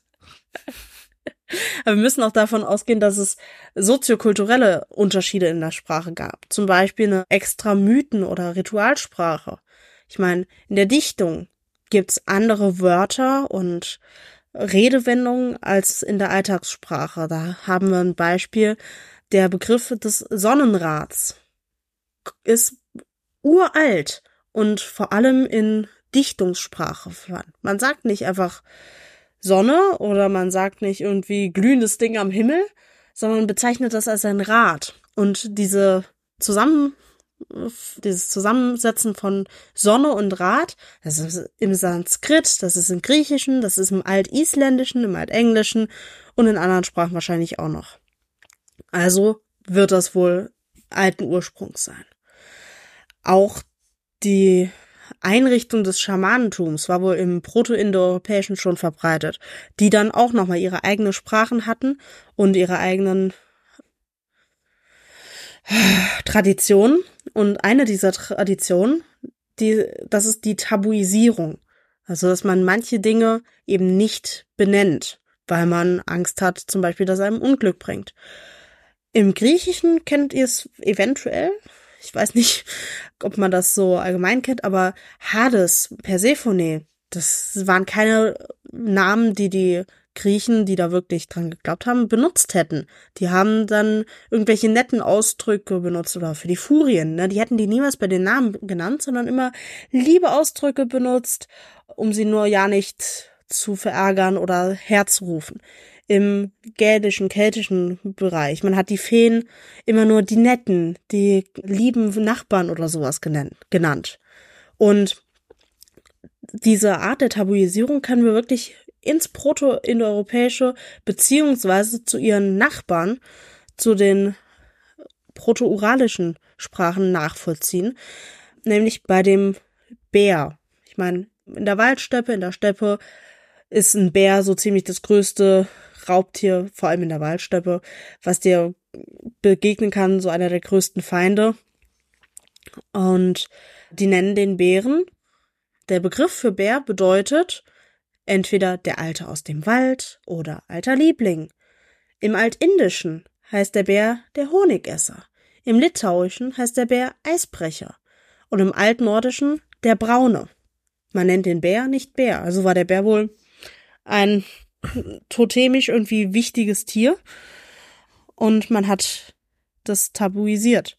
Das, der moderne das moderne Beispiel, falls nichts von dem anderen mit euch geklickt hat, ist, der dessen Name nicht genannt werden darf. Aus äh, Harry Potter. Da fragt, das, da fragt übrigens History Johnny, das passt jetzt nochmal ganz gut, ob der Begriff oder das Wort Jahwe auch so eine Art der Tabuisierung ist, also das Nicht-Aussprechen von Gott. Was denkst du? Dafür müsste ich wissen, was Flo nickt. bedeutet. Ich würde es auch vermuten. Ich nehme, ich nehme es an. Ich weiß nicht genau, was Jahwe übersetzt bedeuten ja, aber es würde. ist, äh, ich kann jetzt auch nicht genau sagen, weil ich nicht so fit genug gerade bin, auch nicht im Kopf, um es nochmal komplett abzurufen. Aber ja, es handelt sich um eine äh, es, es gibt ja bei uns auch noch diesen, diesen zynischen Spruch davon wegen, du sollst den Namen Gottes mhm. nicht irgendwie eitel führen oder sowas. Also mhm. den um, um den Götternamen zu vermeiden, hat es da ganz verschiedene Konstruktionen gegeben. Und seien es nur, dass man einen Buchstaben verändert hat oder eine Schreib, es ausgenutzt genau. hat, dass es ja. zum Beispiel gerade in semitischen Sprachen gibt, Möglichkeiten gibt, Sachen unterschiedlich zu schreiben, um halt eben den Namen zu vermeiden oder halt eben ihn nicht irgendwie falsch zu benutzen. Das ist, glaube ich, sogar ein ganzer ganzer Zweig quasi der Sprachwissenschaft im oder ja es, es, es war eine Aufgabe für, oder ein, ein, ein regelrechter lang, lang, lang anhaltender Streit unter Religionsgelehrten wie und warum und in welcher Weise der Name Gottes gesprochen, geschrieben und benutzt werden durfte und wie schlimm ein Fehler zum Beispiel war. Was passiert zum Beispiel mit dir, wenn du den Namen falsch schreibst? Oh Gott, so Zeug halt. Also König ja, Otto wirft da, wirft da ein, ich glaube, das passt auch ganz gut, dass mit Jahwe eventuell auch Jehova gemeint ist. Das stimmt schon, ja. Ja, auch, auch. Beziehungsweise heutzutage ist ja ganz modern Gott mit Sternchen statt einem O. G, Sternchen, ja. Doppel-T. Aber okay. Sorry. Ist im Prinzip, im Prinzip ist es so, der, der, der Name, also Gott bekommt Bezeichnungen, aber man kann seinen Namen, also seinen Namen gibt's quasi nicht wirklich, ist auch so eine Auffassung, die es da gibt und dann deswegen muss man ihn umschreiben. Es ist, es müsste ich jetzt, wie gesagt, müsste ich jetzt noch mal gucken. Ich, ich mhm. höre mal auf, bevor ich irgendwelche Mist laber und bevor Victorias Folge ja. 4 noch entstehen muss. Also insofern. So viel zum Thema Namen. Ich glaube, damit habe ich das grundlegend mal gut dargestellt. Aber nochmal bisschen mehr zurück zu diesen frühen Steppnomaden, bisschen genauer zu den Gesellschaftsformen, zu den Regionalkulturen, also mehr in das Archäologische rein, weil im Archäologischen spricht man immer von Kulturen und am besten von Regionalkulturen. Und um die unterscheiden zu können, muss man irgendwelche Merkmale feststellen. Und die Kulturen, die da am ehesten in diesen proto-indoeuropäischen Zweig reinkommen, nur um den geht's heute, ist die sogenannte Elshan-Kultur, 8. bis 7. Jahrtausend vor Christus. Und das ist so eine Übergangskultur von Jäger, Sammler, ohne wirklich viel Außenkontakte, mit ganz einfacher eigener Keramik hin zu den Nomaden. Und die zweite Kultur, die da gut reinpasst, ist die Wallinsk, Qualinsk, Schwalinsk, keine Ahnung, CHV. Denkt euch irgendwie, wie es ausgesprochen wird. Schwalin? Okay. Ja. Spannend. 5000 bis 4500 datiert die so circa und die haben dann die ersten Statussymbole und sind im Gebiet der Waldsteppe an der mittleren Wolga zu lokieren, ja. zu locate, Zu zu lokal ja. lokalisieren. lokalisieren, Dankeschön, Kau. Dann könnte das wahrscheinlich ein russischer Begriff sein. Das CH könnte dann Ja. dieses Ch sein. Also das, was oft Englisch mit, mit ja, ah, oder sowas. Mhm. Okay. Dass man Englisch oft mit, mit KH dann geschrieben wird. Ja. Ja, und diese Statussymbole sind dann die ersten Zep Zepter mit Pferdekopfverzierungen. Und diese Pferdeköpfe sind extra aus Stein modelliert und dann an Holzstäbe dran, also schon ziemlich aufwendig. Und spätere Funde dieses genau gleichen Typs an Zepter zeigen dann auch Migrationsbewegungen, auf dass die halt nicht an diesem, in, an der mittleren Wolga geblieben sind, sondern sich auch ausgebreitet bewegt haben. Und diese unterschiedlichen Wirtschaftsformen, nämlich der Viehnomadismus auf der einen Seite und auf der alteuropäischen Seite der Ackerbau, wie in der Linearbandkeramikkultur, die bringen dann auch unterschiedliche Gesellschaftsformen hervor. Früher hat man oft gesagt, dass es, Gesellschaftsformen sind eine lineare Entwicklung von einfach hierarchischen Gesellschaften zu komplexen frühstaatlichen Ordnungen. Das ist dieses Modell von Christiansen aus 98. Das wird nicht mehr länger so unterschrieben, das ist nicht mehr haltbar. Und es gibt inzwischen oder generell gibt's für Gesellschaftsformen zwei Grundprinzipien. Entweder Ressourcen sind allen zugänglich und werden kommunal genutzt. Das geht dann meistens ohne eine Elite oder die Ressourcen werden von einer Minderheit gewonnen und die das dann auch ausnutzen, um sich zu Eliten aufzuwerten. Das zweite ist der historisch weiter verbreitete Fall, aber bei den Kulturen vor, der Pro vor den Proto-Indoeuropäern scheint eine eher egalitäre Ordnung vorzuherrschen. Hier nochmal die Klammer auf, das ist einer der häufigsten Kritikpunkte, die gegen Hamann gebracht werden, dass er sehr daran hängt, dass seine sehr frühen Gesellschaften so egalitär waren und dass er dazu neigt, die zu idealisieren. Das im Hinterkopf behalten bei dieser Aussage. Ich habe das, die Forschung noch nicht selber gemacht, deswegen kann ich da nicht viel dazu sagen. Nur ein Hinweis. Und bei den Proto-Indoeuropäern kann man dann aber definitiv von einer Hierarchisierung, ich hasse dieses Wort, ausgehen. Natürlich. Denn man hat archäologische Marker dafür. Man hat eine einsetzende Unterscheidung in Gräbern zwischen arm und reich. Man hat die ersten Herrscherinsignien, wie, wie eben diese Pferde, Pferdekopfzepter. Und auch typische Sachen sind Zeremonialbauten oder Einflussnahme von Zentralsiedlungen auf umliegendes Land. Zentralsiedlungen haben wir nicht, weil keine Sesshaftigkeit, aber diese Zeremonialbauten, da kann man durchaus die, diese Kurgane, diese Grabhügel drunter sehen. Ich weiß jetzt nicht genau, ob die Kurgane Grabhügel für alle waren. Ich vermute aber, dass es so wie bei den meisten Grabhügeln ist, dass ein zentraler Grabkammer gibt, wo einer reich oder ein paar Leute reich bestattet werden und dann entweder im gleichen Grabhügel oder um den Grabhügel drumherum wird dann das Fußvolk beerdigt. Also das sind alles Sachen, die eindeutig auf eine hierarchische Ordnung bei den Proto-Indoeuropäern hinweisen. Die hatten auch Schmuck und Insignien und so weiter. Und das ist auch wohl bei Nomadenkulturen sehr viel praktischer und wahrscheinlicher, dass sich da diese Hierarchien, Hierarchien ausbilden. Denn wenn man immer unterwegs ist, hat man mit viel Instabilität zu tun. Und man muss manchmal sehr schnell, sehr kurzfristig Entscheidungen treffen, die dann auch für alle gelten, damit man sich zum Beispiel komplett in Sicherheit bringen kann. Dafür braucht man Autoritätspersonen. Die Familien waren, sind noch heute und waren vor allem auch damals die Grundlage von Gesellschaften.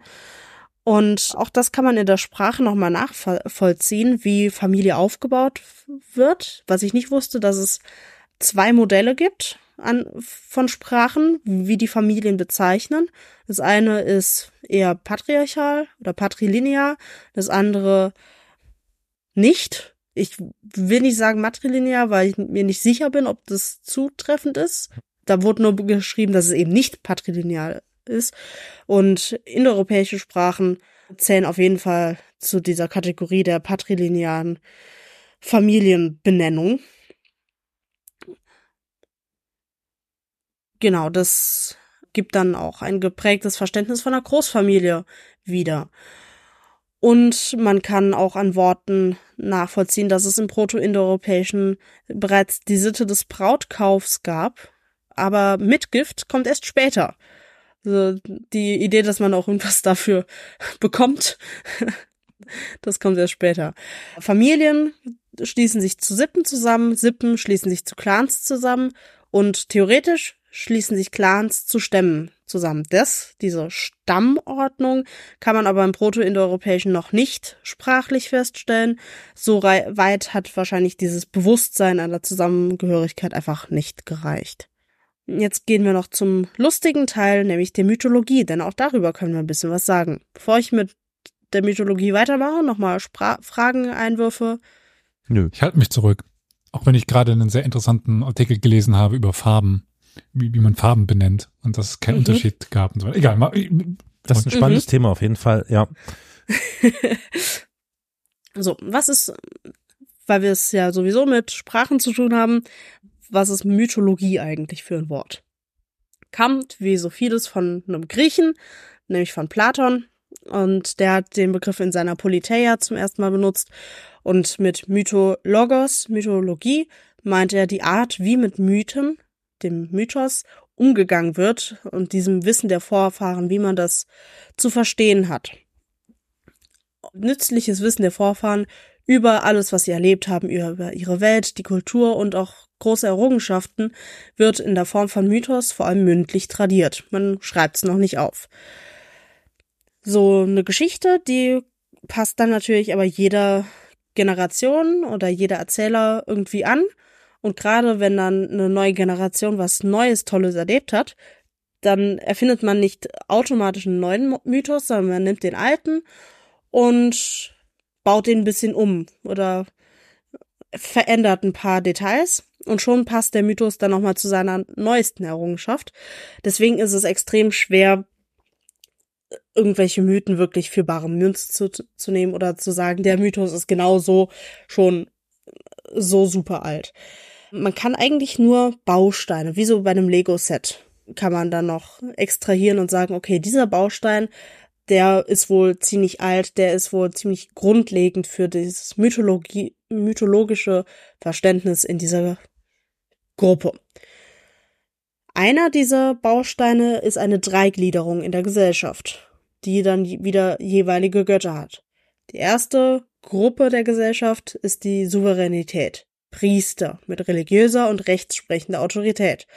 Die werden meistens von einem Götterpaar oder die, be die beten meistens ein Götterpaar an, die genau das widerspiegeln, religiöse und rechtsprechende Autorität. Das ist das Erste. Das Zweite ist dann der Schutz der Gemeinschaft. Das ist eine Kriegerelite, Kriegerelite und die haben dann auch ihre eigenen Kriegsgötter. Das dritte ist dann das, die wirtschaftliche Existenzsicherung und Fruchtbarkeit. Und das sind dann ganz häufig göttliche Zwillinge mit Pferdeassoziationen bei den Brüdern. Da gibt's verschiedenste. Ich habe jetzt die Beispiele da weggelassen, weil das zu weit führen würde. Ansonsten sind ganz typische Symbole auch prähistorischer Animismus, Schutzgeister in der Natur, der Bär, über den wir vorhin ja schon geredet haben. Auch die Erde als weibliche Gottheit zu sehen, ist für Proto-Indoeuropäer und Proto-Uralier sehr maßgeblich. Außerdem Flüsse mit Göttinnen zu verbinden, ist was, was sich ganz weit zurückzieht in der Sprache. Viele Namen gehen nämlich auf diesen Wortstamm Dehanu zurück und vor allem Göttinnen. Im Altindischen gibt's die Flussgöttin Danu. Im Altirischen gibt's eine mit Flüssen in Beziehung stehende Göttin Danu. Im Griechischen gibt's die Danae, auch Flussgötter, Fluss, Flussgöttinnen, so rum. Danube als, als Name für die Donau? Genau. Entschuldigung, wolltest du sagen? Genau. Nee, da wollte ich, also, ja, ganz viele Flüsse heißen auch, äh, also heißen deswegen so. Die Donau. Düna? Der Don. Hm. Die Düna? Das weiß ich jetzt nicht. Wird aber Die nur Sinn Dordogne? ergeben. Ja, aber auf jeden Fall, Dordogne kann tatsächlich sein. Wie gesagt, auch da. Das ist in so vielen Sprachen, in so vielen Bezirken so, das ist höchstwahrscheinlich einfach so alt, dass es in bei den Proto-Indoeuropäern schon der Fall war. Weil wir gerade bei den Flüssen waren, auch mit der Lautverschiebung, dann sind dann so Sachen wie Tyne oder sowas dann auch eine, quasi eine verschobene Version von diesen Möglich. Dünen oder. Man möglich. hast ja ein, also es gibt ja einige englische Flüsse, die so in dieser Richtung Tyne oder Ja. unterwegs sind. Das ist schon spannend. Das ist Ja. ähnlich wie bei uns jetzt hier in der Gegend, dass, dass jeder Fluss irgendwie ein anderes gallisches oder keltisches Wort für Fließen oder Strömen oder sonst was ist. Ne? Von über Blies über sonst was. Ja. Weiteres uraltes Merkmal der indoeuropäischen Mythologie, ein Hirtengott. Griechisch Pan, indisch Pusan, mit großer Verbindung und Einigkeit mit der Natur. Auch das Opfern von Pferden, da sind es wieder die Pferde, die so wichtig sind. Vor allem für königliche oder kriegerische Rituale sind super weit verbreitet. Pferdegöttinnen. Epona ist so mit die bekannteste, wo dann auch nochmal das Wort für Pferd, Epo, irischen, altirischen drin steckt. Ja, das ist dann auch ganz uralte Vorstellungen. Aber ich glaube, mit am bega- bekanntesten ist der himmlische Göttervater. Das ist proto-indoeuropäisch pur. Denn im Indoeuropäischen ist der Göttervater, der himmlische Göttervater, der Sonne oder den Sonnengöttern übergeordnet. Einzige Ausnahme Indien. Sonst überall der Sonne übergeordnet. Und die Namen dieses himmlischen Göttervaters oder der Name des Proto-Indoeuropäischen ist tatsächlich rekonstruierbar als Dios, Dios Vater, Altindisch, Dios Peter, Griechisch, Zeus Pater, Illyrisch, Dei Patyros, Lateinisch, Jupiter. Das ist ein bisschen raus, aber mit bisschen Lautverschiebung, dass das D weggefallen ist. Jup und dann Peter, Vater, hat man es auch wieder. Und so weiter.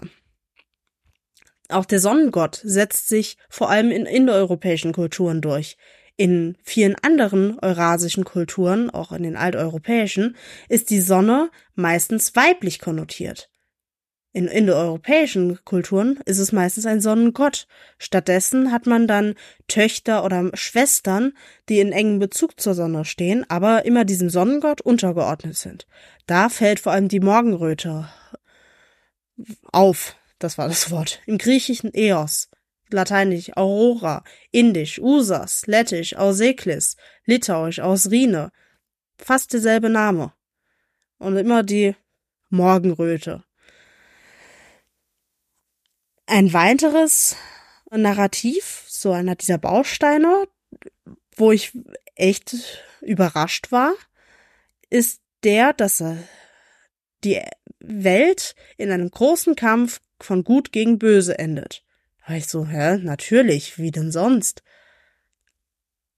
Das kommt uns so selbstverständlich vor, einfach weil das überall um uns rum unsere Vorstellung und die ganzen Kulturen, mit denen wir interagieren, prägt.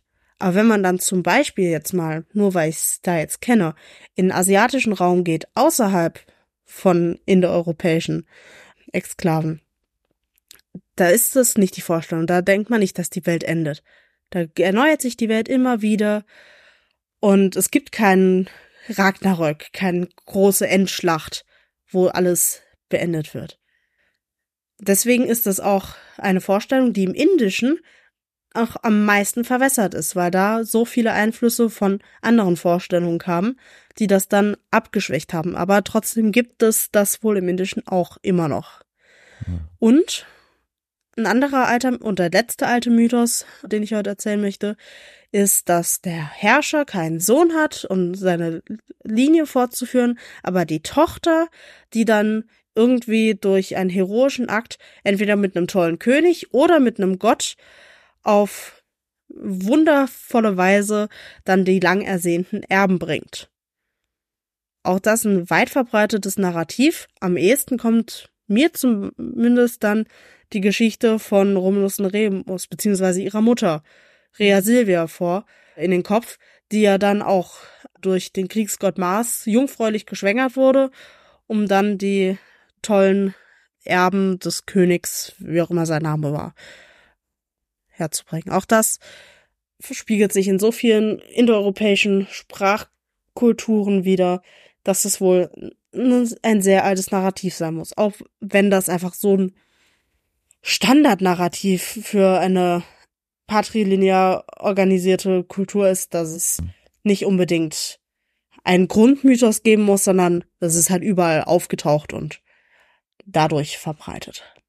Dann bin ich mit der Mythologie durch und theoretisch mit der Folge, ich habe noch als kleines Extra ein Wort zur Schrift. Die früheste Schrift, hatte ich ja schon erwähnt, ist aus dem Mykenisch-Griechischen und das ist, was wir heutzutage Linear B nennen. Die Zeichen haben die Indoeuropäer aber nicht selber erfunden, die haben sie aus dem Linear A übernommen. Das war die Schrift, die auf Kreta von den Alteuropäern geschrieben wurde. In einer Sprache, die bis heute unentziffert bleibt. Die können wir noch nicht lesen. Die Schriftlichkeit bleibt auch in dem sogenannten dunklen Zeitalter Griechenlands erhalten. Nach dem Untergang von allem am Ende der Bronzezeit hat man lange Zeit behauptet, ah ja, da haben die vergessen zu schreiben und das kam erst später wieder auf. Tatsächlich lässt sich auch diese These, wie so viele, inzwischen nicht mehr halten. Man hat nämlich die Außenstelle der Schriftsteller gefunden, die von Kreta geflohen sind, und zwar sind die nach Zypern und haben dann dort, nochmal inspiriert von älterer akkadischer Schrift, eine eigene syllabische Schrift in Zypern entwickelt. Und syllabisch, das waren all diese Schriften. Das heißt, wir benutzen heute ein Alphabet, Buchstaben, die für verschiedene Laute stehen und äh, hängen diese Laute aneinander, um Wörter zu bilden. Syllabische Schriften, Schriftarten machen das nicht. Die haben ganze Silben die zum Beispiel dann aneinander gehängt werden. Und die haben auch alle oder fast alle Logogramme. Das bedeutet ein Zeichen, was für ein ganzes Wort, für, einen ganzen Gegenstand steht. Im simpelsten Fall ist es einfach nur ein Logogramm für einen König. Zum Beispiel in ägyptischen Hieroglyphen gibt es das auf jeden Fall. Äh, das kann aber auch richtig komplex werden mit Hunderten von Logogrammen für hm. spezifische Fischgerichte, sage ich jetzt mal. Schon wieder. also das sind alles syllabische Schriften. ich finde dann super interessant, dass die quasi nicht nur diese Piktogrammbedeutung bekommen, sondern auch irgendwann eine Sylla, also dass sie sowohl entweder für das Wort Fischsuppe stehen, aber auch einen, einen Laut haben, der nicht Fischsuppe heißt, sondern dass man sie dann in anderen Wörtern benutzen kann. Also ja. du machst jetzt bisher relativ einen Bogen um das Hethitische, da ist es ja wirklich auch, so wie ich es verstanden habe, so, dass diese Twitter-Sachen, die dieser Logogramme da sehr, sehr wichtig sind, dass die sowohl das eine als auch das andere können, was ich mir super schwer vorstellen kann. Ich bin sehr froh, dass wir ein Alphabet haben. Also wenn ich mir das Chinesisch anschaue, wenn man das wirklich perfekt beherrschen will, muss man ganz schön viel lernen. Und wir können halt unsere, je nachdem welche Sprache, 26, 28 Buchstaben und gut ist. Ja. Naja, das Hethitische habe ich tatsächlich ausgeklammert, eben mit dem Hinweis auf die ältere Folge. Mhm. Und weil das jetzt noch nicht so viel aufkam. Aber es kommt tatsächlich jetzt, denn In Anatolien entwickeln sich auch eigene Hieroglyphen, um das Luwische zu schreiben, Mhm. nämlich mit Einflüssen aus dem Hethitischen. Und in Troja hat man tatsächlich einen Fund gehabt mit diesen luwischen Hieroglyph Hieroglyphen, wo die Datierung noch total viele Fragen aufwirft und so. Aber es ist wohl einer der Originalfunde und nix, was Schliemann da platziert hat. Immerhin. Persien hatte sowohl eigene Hieroglyphen wie auch eine eigene Keilschrift, die dann auch beide von Nachbarn beeinflusst waren. Also man merkt durchgehendes Thema, die Indoeuropäer kommen da an, sehen, dass ihre Nachbarn schreiben und benutzen die Zeichen, um dann ihre eigene Sprache damit auch zu schreiben. Dann Alphabetschriften fängt es auch wieder beim Griechischen an. Und das basiert dann auf phönizischen Vorbildern und wurde dann vermutlich auf Kreta in Zusammenarbeit mit Phöniziern und Etruskern, haben alle zusammen am Tisch gesessen und das griechische Alphabet erfunden und dabei dann halt einige Symbole, die für phöni- phönizische Laute standen, die man im Griechischen gar nicht hatte, hat man dann geswitcht, um damit die Vokale zu benutzen. Weil die Vokale, die waren im phönizischen Alphabet nicht drin. So wie das ja bei einigen Sprachen ist, dass die Vokale einfach nicht mitgeschrieben werden. Die Griechen haben gesagt, okay, wir haben da jetzt einige Zeichen, die wir nicht brauchen. Wir haben einige Vokale, die noch keine Zeichen haben. Wir vermischen das einfach ein Gutes. Die Etrusker, die mit dem Tisch saßen, sind dann nach Hause gesegelt, nach Italien und haben dann daraus ihr eigenes Schriftsystem entwickelt, was sich dann irgendwann in die Lateinschrift weiterentwickelt hat. Und in Persien gab es dann auch ein Alphabet, die Pel Pehlevi-Schrift, um damit Aramäisch und Persisch schreiben zu können. Die Lateinschrift wiederum beeinflusst dann germanische Runen, die auch ein paar Einflüsse von älteren Zeichner aus der Zeit, aus dem Raum hatten und die dann sich im gesamten germanischen Raum ausgebreitet haben, dann nach Skandinavien hoch und dann in jedem Gebiet ihre eigenen Unterarten und ihre eigenen Alphabete begründet haben. Das ältere Futag, das jüngere Futag, blablabla. Das waren aber vor allem Ritualschriften. Das heißt, die waren vor allem für Magie und für ri- rituelle Zwecke benutzt. Später dann erst auch, um irgendwelche Steine damit zu beschriften. Und genauso ist das auch mit dem irischen Ogam. Das ist auch eine Schrift, die vom Lateinischen in, inspiriert wurde. Die, die teilen zum Beispiel ihre Buchstaben in genau die gleichen vier Untergruppen auf wie im Lateinischen. Aber die machen halt keine Buchstaben, wie wir uns das vorstellen, sondern die haben einen langen Strich und da machen die dann Punkte dran oder Striche links oder Striche rechts oder Striche durch. Und das sind dann ihre Buchstaben und es wird von oben nach unten geschrieben.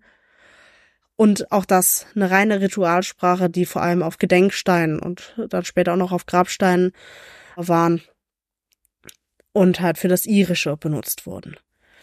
Griechisch hat auch, ein, das griechische Alphabet hat dann auch ein paar Schriftsysteme inspiriert. Zum Beispiel gab es eine eigene gotische Schrift und sehr lange so eine der ältesten Schriftsysteme, die sich sehr wenig verändert haben, die armenische Schrift, die extra für die armenische Sprache auch benutzt wurde und die ist auch von dem griechischen Alphabet inspiriert.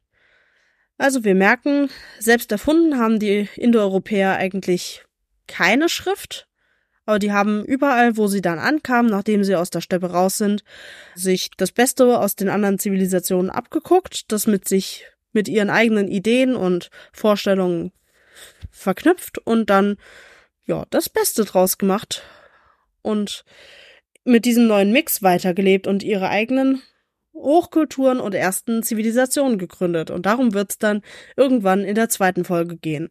Was da alles für riesige, auch teilweise sehr bekannte Zivilisationen aus den Indoeuropäern wurden. Ich bedanke mich, dass ihr bei diesem doch etwas abstrusen Thema so toll dabei wart, dass ihr gefragt habt, dass ihr Anmerkungen hattet und so. Ich hoffe, es hat euch gefallen, es hat euch interessiert und ihr seid nicht eingeschlafen.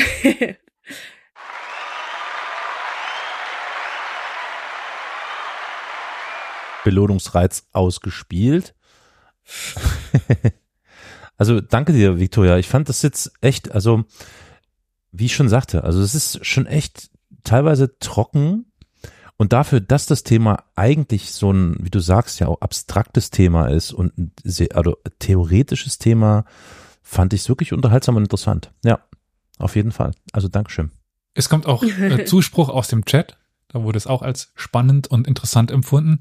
Und ich denke, wir können alle gespannt, zum dritten Mal, glaube ich, das Wort gesagt, sein auf dann die zweite, dritte, vierte. Gut, irgendwann ist dann auch Ende, glaube ich, der Erzählung. Ja. Wobei, ich habe davon überhaupt keine Ahnung, aber diese Entwicklung von, von Sprachen und so weiter, das ist immer so irgendwie so abstrakt für mich und trotzdem so interessant. Also Mhm. ich freue mich auf einen zweiten, dritten, vierten Teil und freue mich auf weitere Beispiele. Das, das, fasziniert, das fasziniert mich immer, dass die Sprachen dann doch so verwandt sind und dann die gemeinsamen Erzählriten und so weiter und so fort. Ich wollte immer schon mal eine Folge machen über die Entstehung von, von Religionen. Das ist ja auch die, so ein Mischmasch, wenn die sich so Hm. gegenseitig beeinflussen. Ja, also ich denke, es kommt rüber. Also dann hoffentlich in ein paar Wochen. Ja. Folge Ich habe es unter zwei Stunden geschafft. Ich bin sehr stolz auf mich. Ganz knapp.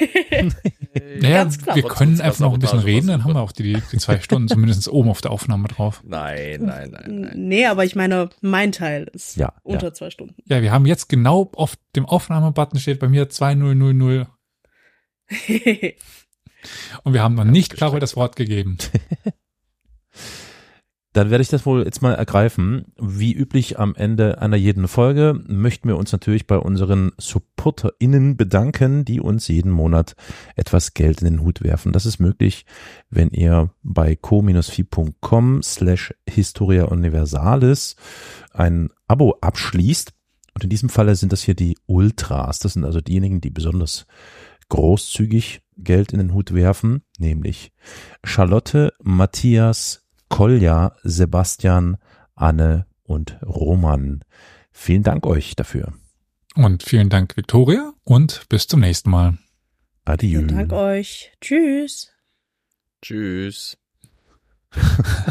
oh Gott. Ja. Was?